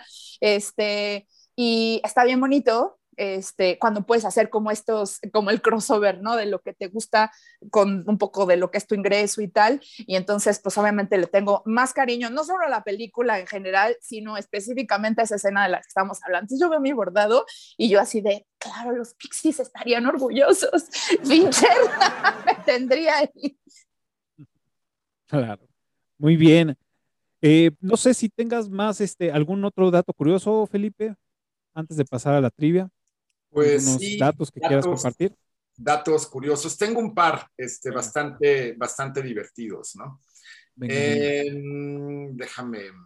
Hay uno, hay uno que me pareció muy, muy divertido, que en el, el primer, primer puñetazo que le da el narrador a Tyler Dorden, cuando, bueno, lo convence, le dice, nunca has estado en una pelea y esto y el otro, like, que le dice, pégame, pégame, pégame, que hasta se pone así Brad Pitt y, y, le pega, y que le pega en la oreja, y hasta le dice, motherfucker, you hit me in the ear. El puñetazo fue real. O sea, David Fincher le pidió a Edward Norton que realmente le pegara a Brad Pitt en esa escena. Entonces, la reacción de Brad Pitt que se voltea hacia el suelo y que ves que realmente le duele, sí es, sí es real. O sea, sí, sí el dolor es real porque sí le pega el puñetazo en la oreja. Ese es un dato así divertido. Eh, hay uno que me parece también muy padre, que cuando Marla le da su número de teléfono al narrador, es el mismo número del personaje de Teddy en Memento. De Memento. Memento. A mí también eso me encantó, porque aparte Memento me encanta. Pero más aquí más bien es al revés. Memento tomó el número de, de, de, Marla, porque Memento fue en el 2000. ¿Fue posterior? O, o al menos se, film, se, se, se, estrenó en el 2000, Memento. Okay. Porque hasta, hasta me sacó de onda, dije, no, según yo Memento es después, entonces me metí a buscar Nos las el fechas. mismo dato. Sí, pues mucho, mucho compartimos seguramente los mismos datos. Este, y algo, bueno, hay muchos más, pero bueno, este, David Fincher dice que en cada cuadro de la película, todos los cuadros de la película aparece un vaso de Starbucks. Uh -huh. Todos los cuadros de la película. Y por último, para no apañarme todos y, este, y, y dividirnoslos, que en la escena en la que Tyler está dando el discurso a los miembros del club en el sótano, y cuando dice la televisión nos ha hecho creer que íbamos a crecer y ser millonarios y esto y bla, bla, y que íbamos a ser estrellas de rock, se voltea ante el personaje de Angel, que es Jared Leto, que acababa de fundar su, su, este, su grupo este, 30 Seconds to Mars. Uh -huh. Entonces es nada más como un guiño de burla hacia, hacia uh -huh. los rockstars, ¿no? Claro. Oigan. Eh... Hasta, hasta, ahora que leí ese dato me enteré que el personaje de Angel era Jared Leto. La verdad. ¿Crees? Ay, pero tiene una cara bien particular, pues por eso le llaman Angel Face, maldito, pues está bien guapo. Nunca. Pero se lo quitaron, se está lo lindo, quitaron. Está lindo, está lindo. Se lo chavo. quitaron en la película y bien merecido. Y ya que lo dije, ay, claro, sí es Jared Leto. Nunca me había fijado en eso. Sí, a mí de las grandes películas de este güey es la de este, Requiem for a Dream. Claro. De ahí, sí, pues bueno. Bueno, pero ahí el, ahí el director es este Aronofsky. Uh -huh. Pero sí, o sea, Jared Leto en esa película Requiem for a Dream fue donde ahí sí se ganó todo mi respeto como actor. Sí, lo hizo sí, muy cabrón. Hizo Pero creo bien. que está, está, está bien chingón como esta parte donde Jared Leto está ahí como en turbo segundón y justamente casi que el propósito de su, de su personaje es como, pues eso, como quitar, aquí no importa si estás muy guapo, aquí nadie puede ser guapo más que Brad Pitt. Bueno, no, eso no era la idea, pero, pero sí, o sea, como incluso en el, en el pequeño importante. papel, exacto, pero es lo que iba a decir justo, en, como en, en, la participación que parece pequeña, como que sí manda un mensaje mucho más cabrón. Otra cosa que creo que también me parece que hace mucho Bob eh, aunque obviamente su papel sí es mucho más grande el, el de Meatloaf, sí, o sea, yo recuerdo, o sea, Bob es mi cuate, o sea, y his, his, name was Robert Paulson, sin control, o sea, lo recuerdo muy cabrón, incluso si no es uno de los protagonistas, tiene unas participaciones eh, súper eh, importantes y que mueven muchísimo la trama, y creo que también ahí tiene también cierta importancia de ese tipo, el de Angel Face. De hecho, o sea, yo, yo lo que lo que noto de, de este de este güey es que su, su, su, su, papel dentro de la, de la película también es un tema, eh, no, no, no, encuentro, no, no encuentro muy bien cómo expresarlo, pero bueno, sabemos que pues, ahí todavía el narrador no se entiende como que él es, ¿no? Taylor. O sea, él todavía no se entiende y él empieza a sentirse desplazado por este chavo. Uh -huh. Porque según él interpreta que eh, Taylor está enfocándose más a, a, al otro porque lo toma como de brazo derecho, ¿no? De mano uh -huh. derecha. Entonces él se empieza a sentir como desplazado y por eso le pone una retroputiza. Uh -huh. Porque se deja llevar por todo y dice, que es precisamente cuando le dice, ah, bueno, y, se, y hacen grupos de, de, rock y se le queda viendo y vemos al narrador volteando a ver como ese intercambio de miradas diciendo, ay, güey, ¿no? Y es cuando dice, a ver, pues ahora tú y yo, y le pone pues la, la, putiza de su vida. Entonces, esa, al verlo del otro lado de, de pensar como, como a este chavo, como a Jared Leto, decir, ¿qué pedo con este güey? O sea, me tiene de, de, su segundo, pero ahora me pone una putiza. Entonces, ha de haber sido como muy confuso, ¿no? O sea, si nos vamos en el papel de este güey, ha de haber sido como, ¿cómo lo están viendo a este güey inestable que al final, pues, o sea, lo maman, por eso son sus seguidores, pero es un güey súper inestable que tú ves que está partiéndose la madre, que luego se está y que como que se desentiende, como que entra, sale, no sabe qué pedo, se va, habla solo, o bueno, pues es lo que creemos que, que, podrían llegar a interpretar él, y después me pone una putiza, pero soy su second y, y ya no sabemos qué onda. Entonces, creo que la otra parte de, de sus seguidores, porque realmente son sus seguidores, ha de ser bien interesante tener como un testimonio, ¿no? De, oye, a ver, ¿y cómo lo veías a este güey, no? Sí, como, ajá, como, sí, sí, sí. Creo que esto pasa mucho cuando, sí, cuando la vuelves a ver. Uh -huh. Y hace rato que, mira, que justo mencionamos Memento, es algo que a mí, yo siento que la primera vez que ves Memento no le entiendes una chingada. Así de sencillo. Rara, sí. Ajá, y entonces ya cuando la empiezas a, por cierto, por ahí, digo, yo no tengo ni el DVD, ni el Blu-ray, ni nada, siempre lo he visto en Netflix, en la tele, lo que sea, pero dicen que hay como una versión donde está así como del, así en el orden correcto, que me encantaría verla, ah, o no sé sí. si le va a quitar la magia, pero creo que eso es lo que pasa cuando revisitas Fight Club, eh, que te pasa mucho en Memento, que puedes cachar nuevas cosas. De hecho, eh, por ahí, justo en los datos curiosos, había muchas, como, como si fueran pistas eh, como que entra a un lugar y, y, saluda a Tyler y nadie lo pela hasta que habla el narrador, ¿no? Uh -huh. Entonces, son pistas, pero que no se van a entender eh, la primera vez que la ves, cosa que me parece padrísima justo de volverla chocan, a ver. ¿no? La, la escena que van manejando, chocan. chocan, Tyler sale del lado del, del copiloto Uh -huh, y Edward uh -huh. está del lado del conductor, cuando pues realmente la escena pues, es al Se revés, supone ¿no? que el que iba manejando uh -huh. era Brad Pitt, exactamente. Sí, me parece como muy cabrón eso ya cuando la vuelves a ver, porque entonces notas eso, ¿no? Notas lo de cómo este güey, o sea, lo que dices de Angel Face, de como que ha de estar súper confundido de cómo lo trata este güey, pero ya cuando la vuelves a ver, o sea, como ver es, estas ondas y entonces ya ver sus reacciones, su reacción mm. tiene sentido, ya que uno sabe como el, el plot twist del, del, del, final, ¿no? Entonces... Y no vamos sí lejos, está... el, el, personaje de Marla, es la, ah, la por supuesto. que vemos, ¿no? Que, que, por ejemplo, eso a mí, y ahí, ahí, sí como morra, este, a mí me sacaba de onda, ¿no? Como la primera vez que le dice, esta es mi casa, ¿qué haces en mi casa? Y la otra así como de, fuck you, o sea, es como de, pues claro, o sea, como me acabas de dar la revolcada de la vida, y entonces después me dices, estás en mi casa, es como, qué patancito, ¿no? Entonces, insisto, cosas que no notarías en la primera, en la primera vista y es, creo que enriquece cada vez que la ves y cachas estas cosas, incluso pues ahora que la, que la volví a ver y que me puse a leer este, los datos curiosos y todo eso, eh, hay muchas cosas que aunque yo había notado, digamos, de forma orgánica, está muy chingón además eh, confirmarlo, ¿no? Ya cuando lo lees, ya cuando alguien hace un análisis, eh, incluso habiéndola visto tantas veces, sabiéndola de memoria, no es lo mismo cuando ya alguien te aterriza y además te confirma, sí, esto que pensabas es tal, ¿no? Uno de esos datos, por ejemplo, que yo no lo hubiera pensado así, es que mencionan que el, el departamento de Marla es el número 513, Ajá. pero el 3 está como caidito, que se supone que es como una pistilla ahí de, no son tres, ¿no? O sea, como por ejemplo, yo nunca lo De, hubiera de interpretado de, hecho, esa manera. aparecen dos. Eh, eh, el, el 3, en, la en las primeras escenas, el 3 está como caído y en la segunda, ya después de que se hace todo el desmadre y vuelven a su casa, el 3 ya no está, nada más Ya no está, está. remarcado. Entonces como, la sombrita, ¿no? Ajá. Ajá. sí, sí, sí. Sí, como esas cosas no las hubieras interpretado así. Fíjate que otro de estos datos que me gustaría a mí mencionar, este, que no lo mencionó Felipe, que me lo dijo, este, es, a- esto me pareció padrísimo, eh, lo de Paper Street, que además es el nombre de la compañía de jabón.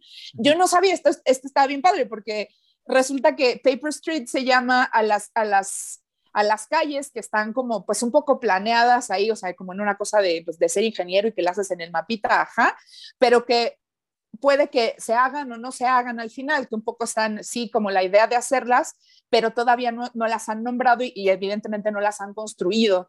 Entonces, me parece muy cagado que justo ese es el nombre, que yo no sabía que eso era la razón y está buenísimo, como el Paper Street, porque técnicamente pues esa, esa calle es como si no existiera. ¿No? Claro. O sea, es una, una, calle que se quedó ahí en el mapa y que la dejaron, pero que no es, no es como oficial. Vaya, eso también me pareció muy cagado, que insisto, es el nombre de la, de además de la, de la compañía de jabón.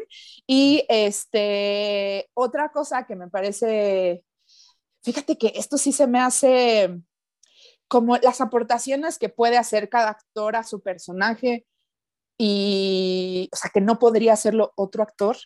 Eh, es, que, es, que, está Elena Bonham Carter, tengo un conflicto con ella porque sí siempre está toda loquilla y así.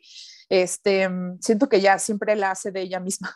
Pero el, el dato curioso es que resulta que ella insistió que la maquillista, eh, o la maquillista, que la, la, específica que la maquillaba ella, la maquillara con la mano izquierda porque eh, pues esta idea, ¿no? Como de que Marla no es una persona ni que se ocupe de eso, ni que sea muy habilidosa con la parte del maquillaje, entonces ella quería hacer evidente esa parte y entonces, o sea, sí maquillame, pues porque es, pues, yo soy la actriz y obviamente hay que este, caracterizarme, pero que sea con la mano izquierda para que quede ahí medio no tan perfecto y claro que lo logró.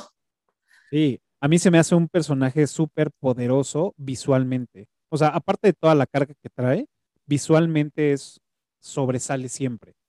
Pues me, me, encanta muy, o sea, la participación. En todos de los vestidos mujer. también, Ajá, eso me encanta también. La escena la, lo, cuando, cuando está sentada, del... fumando, mm. también, uh -huh. cabrona. Perfecto, pues bueno, ahora sí vamos a pasar este, a la trivia y recuerden los primeros cinco que contesten correctamente en la caja de comentarios de este video, pues bueno, se van a, a ganar el respeto y admiración de todos nosotros. y también, pues bueno, van a ser este, felicitados en los próximos episodios y se van a llevar también sus descuentos para ir al teatro aquí en la Ciudad de México, para los que nos ven en la Ciudad de México, el Teatro Xola para 12 Princesas de Pugna y eh, Niño Perdido. Ahí tenemos unos descuentos que les podemos dar. También de uno de nuestros participantes, que es este eh, bajo la dirección de, estas obras. Él nos, nos, nos hace el favor de estos este, descuentos. Así que, pues bueno, ¿quién empieza con su trivia? Felipe, por favor. Ah. Yo que siempre quiero ceder lugar a las damas. Eh, yo siempre pongo mi trivia sobre cosas que dije. Entonces, eh, incluso pueden regresarle al capítulo y verlo. Y aparte, soy medio barco. Entonces, nada más, ¿de dónde viene el nombre de The Dust Brothers? Hey, esa es buena. Ay, yo, la, así la Mónica Geller, ¿puedo contestar? bien, bien, bien. ¿Tú, Geo? Yo, el, no sé, algo que dijimos, eh, porque ahora soy el némesis de Felipe. Eh, no, pero justo yo también preguntaba si podía ser, pero creo que lo va a... También está facilita, ¿eh? porque creo que es un dato que está como por todos lados. Es eh, en cuanto le compraron los derechos de la novela a Chuck Palahniuk para poder hacer la película. Eso es bueno. Muy poquito, por cierto. Bien, bien, bien. Pues bueno, yo tengo una trivia, que esta trivia es diferente a las que normalmente hacemos. y es este, hablando de esta película, de cómo se hace. eh, después, como ya, ya vieron, hubo un intermedio y después del intermedio, este, puse unos fotogramas ocultos en, en este, en esta grabación, así que pues me gustaría que me dijeran cuántos fotogramas son y de qué van estos fotogramas. Entonces, ahí está ya la trivia. Recuerden los primeros cinco que contesten correctamente, pues bueno, se van a llevar la admiración con bombo y platillo en los siguientes episodios, cuando ya tengamos los primeros eh, eh, ganadores. Y pues bueno, también se van a llevar estos descuentos para ir al teatro. Y pues si en el Inter van saliendo algunos patrocinadores, pues también les vamos armando ahí su kit. Perfecto, pues ya estamos ya casi por terminar este episodio y eh, me quedan dos, dos preguntas y la primera es, como ya saben, yo arranqueo estas películas en mis redes sociales, en IMBD y las, las posteo en mis redes sociales y este, pues ahora le toca el turno al Club de la Pelea y me gustaría que nos compartieran del 1 al 10 cuánto le ponen a esta película. Georgina. ¿Nosotros? Yo pensé que lo estaba, lo estaba al público, a la audiencia. Eh, pues yo creo que, híjole, sí voy a hacer ahora yo la barco porque sí le pongo como que si su 9.7, no sé qué le cambiaría, tampoco quiero eh, así calificarla en 10 porque seguro tiene sus fallas y hay cosas que probablemente no me gustan que no las puedo señalar ni las quiero señalar ahorita, pero 1.7 Okay. estaría buenísimo, gran película insisto que mis favoritas, top 10 sin control, por muchas cosas, y además que lo platicamos al principio, eh, incluso esta última eh, vista que le di el domingo para, para, platicar con ustedes, vi otras nuevas cosas, entonces me encanta. Yo le, siento que le sigo aprendiendo y les sigo encontrando otras cosas que se asocian conmigo y como persona vaya y a, a nivel este pues sí, como en mi crecimiento individual. Entonces, su 9.7 contundente.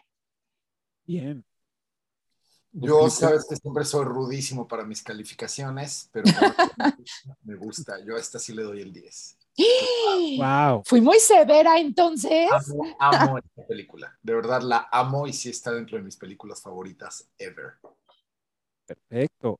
Eh, mm. Yo hace, hace mucho tiempo eh, la ranqué, digo, ya en mi cuenta de mi IMBD tengo fácil más de 10 años rankeando estas películas. Y la, mm, cuando la volví a, a meterme para ver, eh, vi que la había rankeado en, en, en 7. Entonces dije, ¿qué? ¿Por qué? ¿No? Entonces así dije, no, no, no. O sea, esto Cancelado. No Entonces dije, no, bueno, ok, hace ya un tiempo, pues no, no había tenido la misma apreciación. Y esta ocasión yo le voy a dar su 9. Creo que tiene totalmente, este, no, no le puedo dar el 10. Me, me, me, me cuesta trabajo darle el 10 por, por otro tipo de, de, cosas, pero eh, yo creo que un 9 es más que, perfecto. Está rankeada creo que con un 8 y fracción. Digo, obviamente no es este, lo, lo, lo que debería de ser, pero yo creo que su 9 por toda la chamba que hay, creo que el, el twist que, que hacen, el, este, los tres actores lo hacen increíble. Eh, pero siento que por ahí me faltaron algunas cosillas que tengo que descifrar, probablemente, y en un par de años o no sé, en un par de veces que más que la vea, a lo mejor y ya hasta me animo a ponerle un 10, ¿no? Pero más bien ¿Pero creo te que refieres es porque, a la historia o como cosas técnicas Ajá, o...? Sí, no, ah, a, a, la historia. mm. Este, entonces, más bien creo que a lo mejor y más adelante podría llevarse un 10, pero creo que un 9 es bastante respetable para esta película y pues ahí está, ¿no? Eh, y antes de pasar a la recomendación, porque como saben, hacemos una recomendación, este, así en breve, nada más, eh, y algo que se me había pasado eh, preguntarles es, ¿ustedes en qué momento se dieron cuenta de que era la misma persona? ¿Se dieron cuenta cuando ya te, se, te lo dicen o ya, o ya traían este, como esa parte de decir, no, yo creo que está sucediendo esto? Yo la No, o sea, yo- de las primeras veces sí, totalmente me di cuenta cuando me lo dijeron, dije, ah, es cierto, ah, no mames, sí, güey. Entonces, ahorita ya no se vale decir, ah, obvio, era antes, ¿no? Pero de las primeras veces que las vi, dije, pues sí, me di cuenta cuando me lo dijeron, no me di, no, no, no empecé a decir, ay, creo que se trata de esto, o sea, no, porque yo iba con un tema de güeyes que se madreaban, un club de, de, de hacer pelea que hacían travesuras de señores grandes. Yo no creo que haya sido tan obvio y no te juzgo porque yo también, hasta que me lo dijeron, no lo noté. Que, y estaba yo muy bebé como en muchos sentidos, no lo iba a cachar y porque yo estaba enfocada en otras partes de la historia donde no veía estas pistas de las que hablábamos que según te estaban dando, no las vi. Creo que ahora ya veo películas y todo el tiempo me la paso adivinando y la, la mayor parte del tiempo también le atino, pero eh, con esta película en específico, yo creo que para mí no había manera de darme cuenta hasta que me lo dijeron. Y no sucedía tal cual, no sucedió. Yo me di cuenta hasta que el señor me lo mencionó. Para mí también fue muy sorpresivo, muy, muy sorpresivo, también hasta que lo dijeron, pero yo nomás me sospeché algo, pero no me sospechaba que era un desdoble de personalidad, pero yo sí me sospechaba que había algo muy, muy raro cuando él empieza a decir que no dormía. Entonces yo lo que empecé a pensar era que él se lo estaba imaginando todo. O sea, no me imagino que era una personalidad, sino que él se lo estaba imaginando todo porque sí hace mucho hincapié en que él no dormía. Entonces ahí, ahí fue cuando medio dije, hay algo raro, pero no sabía qué. O sea, no le atiné, claro. pero sí como que veía que había algo raro. Yo más bien lo primero que pensé es que, eh, que Marla era imaginaria. Antes de uh -huh. pensar que, que uh -huh. el narrador era Tyler, yo decía, esa vieja se la está imaginando por cómo te la presentan en los en los centros, de, en las reuniones, en los clubes de autoayuda. En los grupos, ajá. Yo decía, este güey se le está imaginando, porque veníamos como de, ah, tu centro y el pingüino, y luego se le, o sea, ya, ya, ya formaba parte de él. Entonces dije, no, yo creo, o sea, recuerdo de esas veces que, que la vi, dije, no, yo creo que sí se está imaginando esta vieja. Pero no, o sea, me imaginé totalmente otra cosa con lo que realmente sucedió, ¿no? Pero bueno, eso hablamos de la primera vez. Mm. Ahora sí, pasemos a, eh, a las recomendaciones. Eh, platíquenos eh, qué nos recomiendan para ver esta semana este, y en qué plataforma. Eh, Felipe, por favor. Es ah, que lo haces tú y ya te sigo yo porque como es mi primera vez, quiero ver cómo es que funciona la recomendación. Ok, ok. Este, híjole, sí traigo recomendaciones bastante chidas. Acabo de ver en la Cineteca la nueva película de, este, de Gaspar Noé, eh, ay, se me fue el nombre ahorita, con esta Charlotte Gainsbourg. Es un mediometraje que me encantó, me encantó, me encantó. Ahorita, ahorita más de una vez busco el nombre, bueno, ahorita que Georgina entre, busco el nombre y cuando ella acabe les digo. Pero bueno, es este, la, el nuevo mediometraje de Gaspar Noé que me rayó, como también el nuevo mediometraje de Almodóvar, que es este, La voz humana. También este, extraordinarias las dos, muy, muy, muy buenas. Curioso que las dos sean mediometrajes. Este, la, de, la de Gaspar Noé, como todo lo de Gaspar Noé, oscura, enferma, demente, este, y sales con los nervios de punta, pero como siempre cinematográficamente impecable. La de Almodóvar, como todo Almodóvar, pues poética, este, bella, humana, y, y, además pues es un monólogo de esta actriz este, extraordinaria, este, ay, que también se me fue el nombre, pero ahorita, ahorita se los digo, este, y es un monólogo, toda la película es un monólogo y de verdad maravillosas las dos. Ayer empecé a ver una serie que traía muchas ganas de ver desde hace tiempo, es una serie de los noventas de anime, que es Cowboy Bebop, y mm. apenas la empecé a ver ayer y la verdad es que está muy divertida es este, pues bueno, a mí siempre me ha gustado mucho el anime y además la música es absolutamente brutal. O sea, yo empecé, yo conocí Cowboy Bebop por la música, ya había, había visto, había escuchado la música en varias ocasiones. Eh, luego, hace un par de semanas, tuve una sesión con una amiga que es súper fanática y volvimos a escuchar el soundtrack y dije, creo que ahora es momento de ver la serie. Y la verdad está muy interesante y una película que no tiene nada que ver con mis gustos cinematográficos, porque de hecho es bastante light y bastante, este, bastante chick flick, pero tiene que ver con mi carrera y eso me emocionó porque además es una historia real y es una película que se llama Antonia, es una película holandesa, además como yo, pues muchos saben, yo soy prácticamente mitad holandés, pues viví gran parte de mi vida allá y me, emociona mucho todavía escuchar el, el, idioma. Y es una película sobre la primera mujer directora de orquesta de la historia y es una historia real. La película a mi gusto está un poco hacia el lado demasiado romántico, entonces cinematográficamente ciertamente no es el tipo de películas que yo veo, pero me emocionó mucho ver la historia real que además yo no conocía sobre la primera mujer directora de orquesta de la historia. Y la película está en Netflix, se llama Antonia poquito palomera, pero pues si son amantes de la música, vale la pena. Bueno, he visto ahí, pero no, no, no, no sabía bien el tema. Ahora la voy a anotar.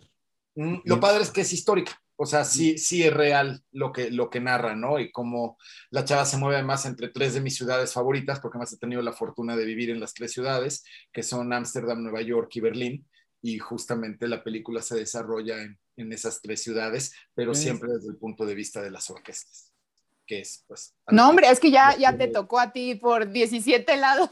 Exacto, Con razón. Antonia, dijiste, ¿verdad? Nada más me ¿En faltó ser, nada más me faltó ser mujer. No, pero qué chingón. Sí, está en Netflix y está bonita. O sea, y cinematográficamente está muy bien hecha. A mi gusto, un poquito hacia lo chick flick, pero muy linda la película. Ok.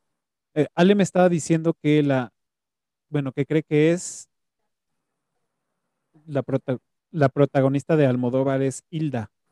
Hilda, Exacto. perdón. Hilda. Exacto. Hilda Swinton. Ah, claro, sí, sí, entonces creo que ya sé cuál es. Maravillosa ella, aparte es un monólogo. Este, y bueno, o sea, brutal, absolutamente brutal. Hay que ir a verlas. Esas están en, en- en la cineteca, ¿no? Bueno, yo las vi en la Cineteca ya hace más de un mes, entonces Ah, no ahora y acabo de ver la nueva de Duna, pero Ok. eso mejor tengo tengo demasiadas reservas a esta nueva versión. Entonces nada más comento que la acabo de ir a ver.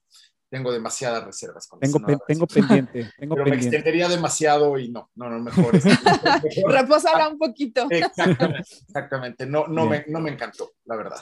Pero bueno. Ok. Yo es que es que yo he escuchado amigos que están en éxtasis, entonces, o sea, no, no es que tengo ni intención, ajá, así como, no, yo había visto puro éxtasis al respecto. Pero claro, como estamos en las recomendaciones, entonces, pues no, no, no está, no, no está dentro de mis recomendaciones la nueva versión de Dune. Pero bueno, Tengo pues, una, una pregunta rapidísima, ¿tienen que ser películas? Película o serie. ¿No? Ah, justo, porque es que yo soy mucho más de series ahorita. La verdad es que luego sí me pasa. Tengo un cuate que es con el que yo asocio ir a la cineteca y que que me, me enseña cosas muy chingonas, pero soy un poco más de series. Entonces, eh, sí tengo un par de recomendaciones. Ahorita justo estaba revisando mi historial porque quería tenerlas a la mano. Una es, eh, se llama, está en Netflix, que se llama Dirty John y Betty Broderick. Eh, son una temporada, es la historia del Dirty John y la otra temporada es la de Betty Broderick. Yo recomendaría empezar por la de Betty Broderick, que es la que más me gustó. Eh, es una serie, híjole, es que a mí me despertó como un montón de cosas, precisamente, eh, habla mucho como incluso el tema de género, este, particularmente el- la de Betty. Y además están ambientadas muy chingón porque creo que la de Betty es en los 80, si no me equivoco. Ya tiene un ratito que las vi, pero están buenas. Además son de esas que nada más es una temporada, entonces te las echas un poquito rápido. Están muy buenas las historias. Eh, de hecho, en, la de Betty Broderick sale Christian Slater y Amanda Pitt, me parece, eh, que también son pues, buenos actores. Entonces, y que no me ha tocado verlos en series. Entonces, está muy buena esa. Nada más es una temporada. Eh, si van a escoger, como vi- vienen juntas, como si fueran una la temporada 1 y la temporada 2, pues la sacaron al mismo tiempo. Mi recomendación sería específicamente la de, de de Betty Broderick. Eh, está muy buena. em, ahí ya pues, sí depende de quién, de cómo le vayan haciendo las lecturas de la serie, pero yo siento que como morra también te, te abre como, mm, sobre todo si están como un poco en el camino, ¿no? De, de, de- de analizar sus relaciones y cómo se conducen, ¿no? Cu- Cuando, se, cuando existen vínculos eh, con otras personas, creo que eh, por ahí pega fuerte. Me pareció una historia bien interesante, además también es una historia real, igual que la de Dirty John. Esa ya la había visto, de hecho luego me he hecho como muchos videos estos en YouTube de, de True Crime. Y ya la había visto cuando empecé a ver la serie, dije, esta historia ya me la sé. Obviamente la alargaron para hacerla este, en la serie y son como ocho capítulos. Eh, esa me pareció un poco más floja, pero esa sería una de mis recomendaciones. La segunda es un poco para desconectar el cerebro. A mí me gusta de repente ponerme series, sobre todo cuando implica como bordar, que no me requieran absolutamente toda mi atención. Y hay una serie que me encanta. La empecé a ver nada más como para ponerla de ruido de fondo y después me, me descubrí súper invested en todo lo que estaba pasando, que se llama The Circle hay diferentes versiones. Hay pues la gringa, que esa sí tiene más temporadas, creo que son dos, acaba de salir la nueva en Netflix. Y hay versión en Brasil y de Francia. Está muy divertido. Eh, básicamente trata como si fuera una, el The Circle es como la red social, como decir Facebook, y eh, están en un edificio, o sea, todos los participantes son reales, vaya, son personas, están en un mismo edificio, no se ven nunca físicamente, al menos que ya vayan de salida del programa, y, este, y lo que pasa es que se comunican a través de The Circle y se puede, puede se hacen un perfil como en la red social, este, pueden ser catfish o no, y eso lo decide cada participante y todo el tiempo pues están jugando cosas que, les define eh, The Circle, les da instrucciones a través de la pantalla y yo termino, bueno, o sea, llorando, carcajeándome. Todas las versiones me parecen increíbles, muy divertidas. Eh, una cosa, el equivalente a la película Palomera, vaya, pero muy divertida. Pueden elegir la versión que les... Yo a mí las de Brasil y Francia me divierten mucho porque empiezo a repetir palabritas así como de lo que van diciendo. Entonces, eh, y si no la gringa, pues, pues, la gringa es muy gringa. Pero si el concepto es eh, estadounidense y de ahí lo... De hecho, usan el mismo edificio, entonces a los brasileños los traen para acá y a los franceses se los traen para acá. Entonces, está, está muy buena, está muy divertida para que pasen como un rato buena onda. Igual son pues, como temporadas y al final ganan un premio. O sea, si es como un concurso este, y terminas echándole porras a tu favorito o uno te termina cagando, pero en general está, y siento que algo que le dio, tiene precisamente una narradora, que es en la versión eh, gringa es una, es una este, comediante y eh, hace pues claro que el, comentario oportuno para lo que está sucediendo y este y creo que la edición les ayuda mucho. Siento que se siente una vibra, se lo quise explicar a alguien hace poco que, le estaba contando de,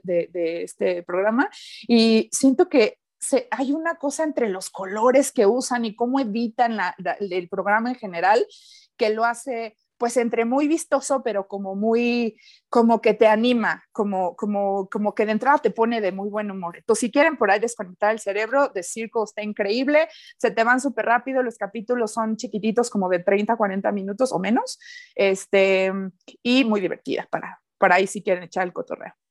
Va, va, va. La, la, voy a buscar, suena, me la vendiste bien.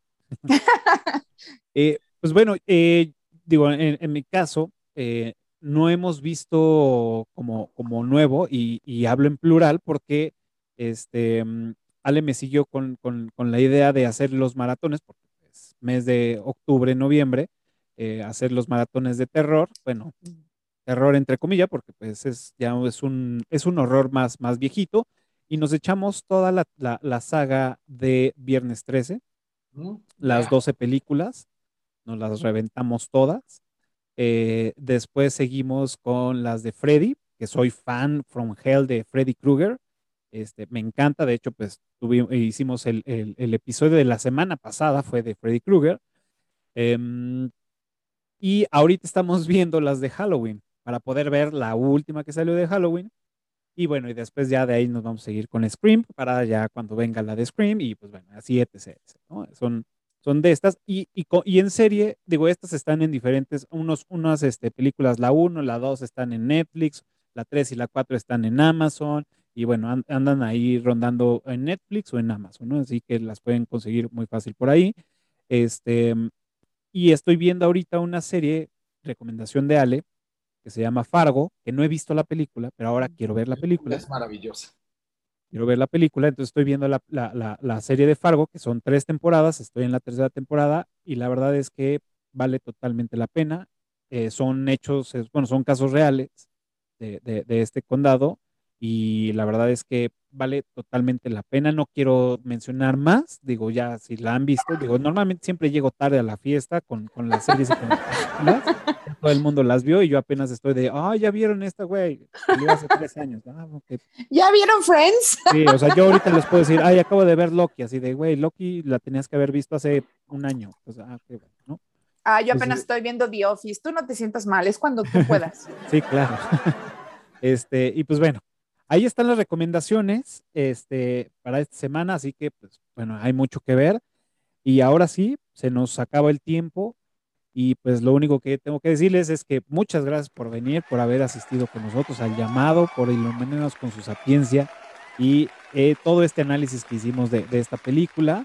Y pues es el momento que ustedes se despidan, ya saben, pueden este, mencionar redes sociales, proyectos, este, toda esa información la voy a poner aquí para que todos los que nos ven este, puedan, puedan seguirles la pista. También se vale decir, no quiero decir mis redes sociales, son privadas o no sé. Así que adelante, ese es su momento. Damas primero, ahora sí, por favor. Este, ok, eh, bueno, yo les, les comentaba al principio, ahí ya estoy tirando mi mesa, eh, me dedico al bordado a mano, entonces si quieren ver algo de eso, incluso por ahí voy a, les voy a compartir también el bordado del que platicaba. Eh, mis redes sociales son La Buen Tiempería, que sé que pues está un poco complicado, pero si solo cachan que viene de mi apellido, que es Buen Tiempo, y es una mofa, ¿se acuerdan? Como cuando acá en CDMX había estos negocios que sí de la burrería, este la something es esa burla, vaya. Claro que no pensé que después esta iba a ser mi marca, pero igual no me arrepiento. Entonces se llama La Buen Tiempería. Si no, pueden buscarme por mi nombre, que es Georgina Buen Tiempo, y por ahí les salen mis redes sociales. Obviamente estoy en Instagram de la misma forma, eh, que y en Twitter y en Facebook, eh, la, Buen Tiempería. Eh, el, de mis cuentas personales, la única que es pública es Twitter, por ahí si también quieren seguirme, igual es arroba Gina Buen Tiempo, y con gusto podemos seguir este, platicando de Brad Pitt, este, compartir em, películas favoritas, datos curiosos, eh, sin un problema por ahí ando. Perfecto, muchas gracias. Gracias por la invitación. Por venir. Bueno, muchas gracias también por la invitación, Cafa. Gracias a todos. Por cierto, la película de Gaspar Noé, la que mencionaba, se llama Lux Eterna. No había dado Lux Eterna. Entonces ya, ya lo doy. Y bueno, yo voy a tener, afortunadamente ahora que ya la pandemia está cediendo, voy a tener muchísimos conciertos en las próximas semanas.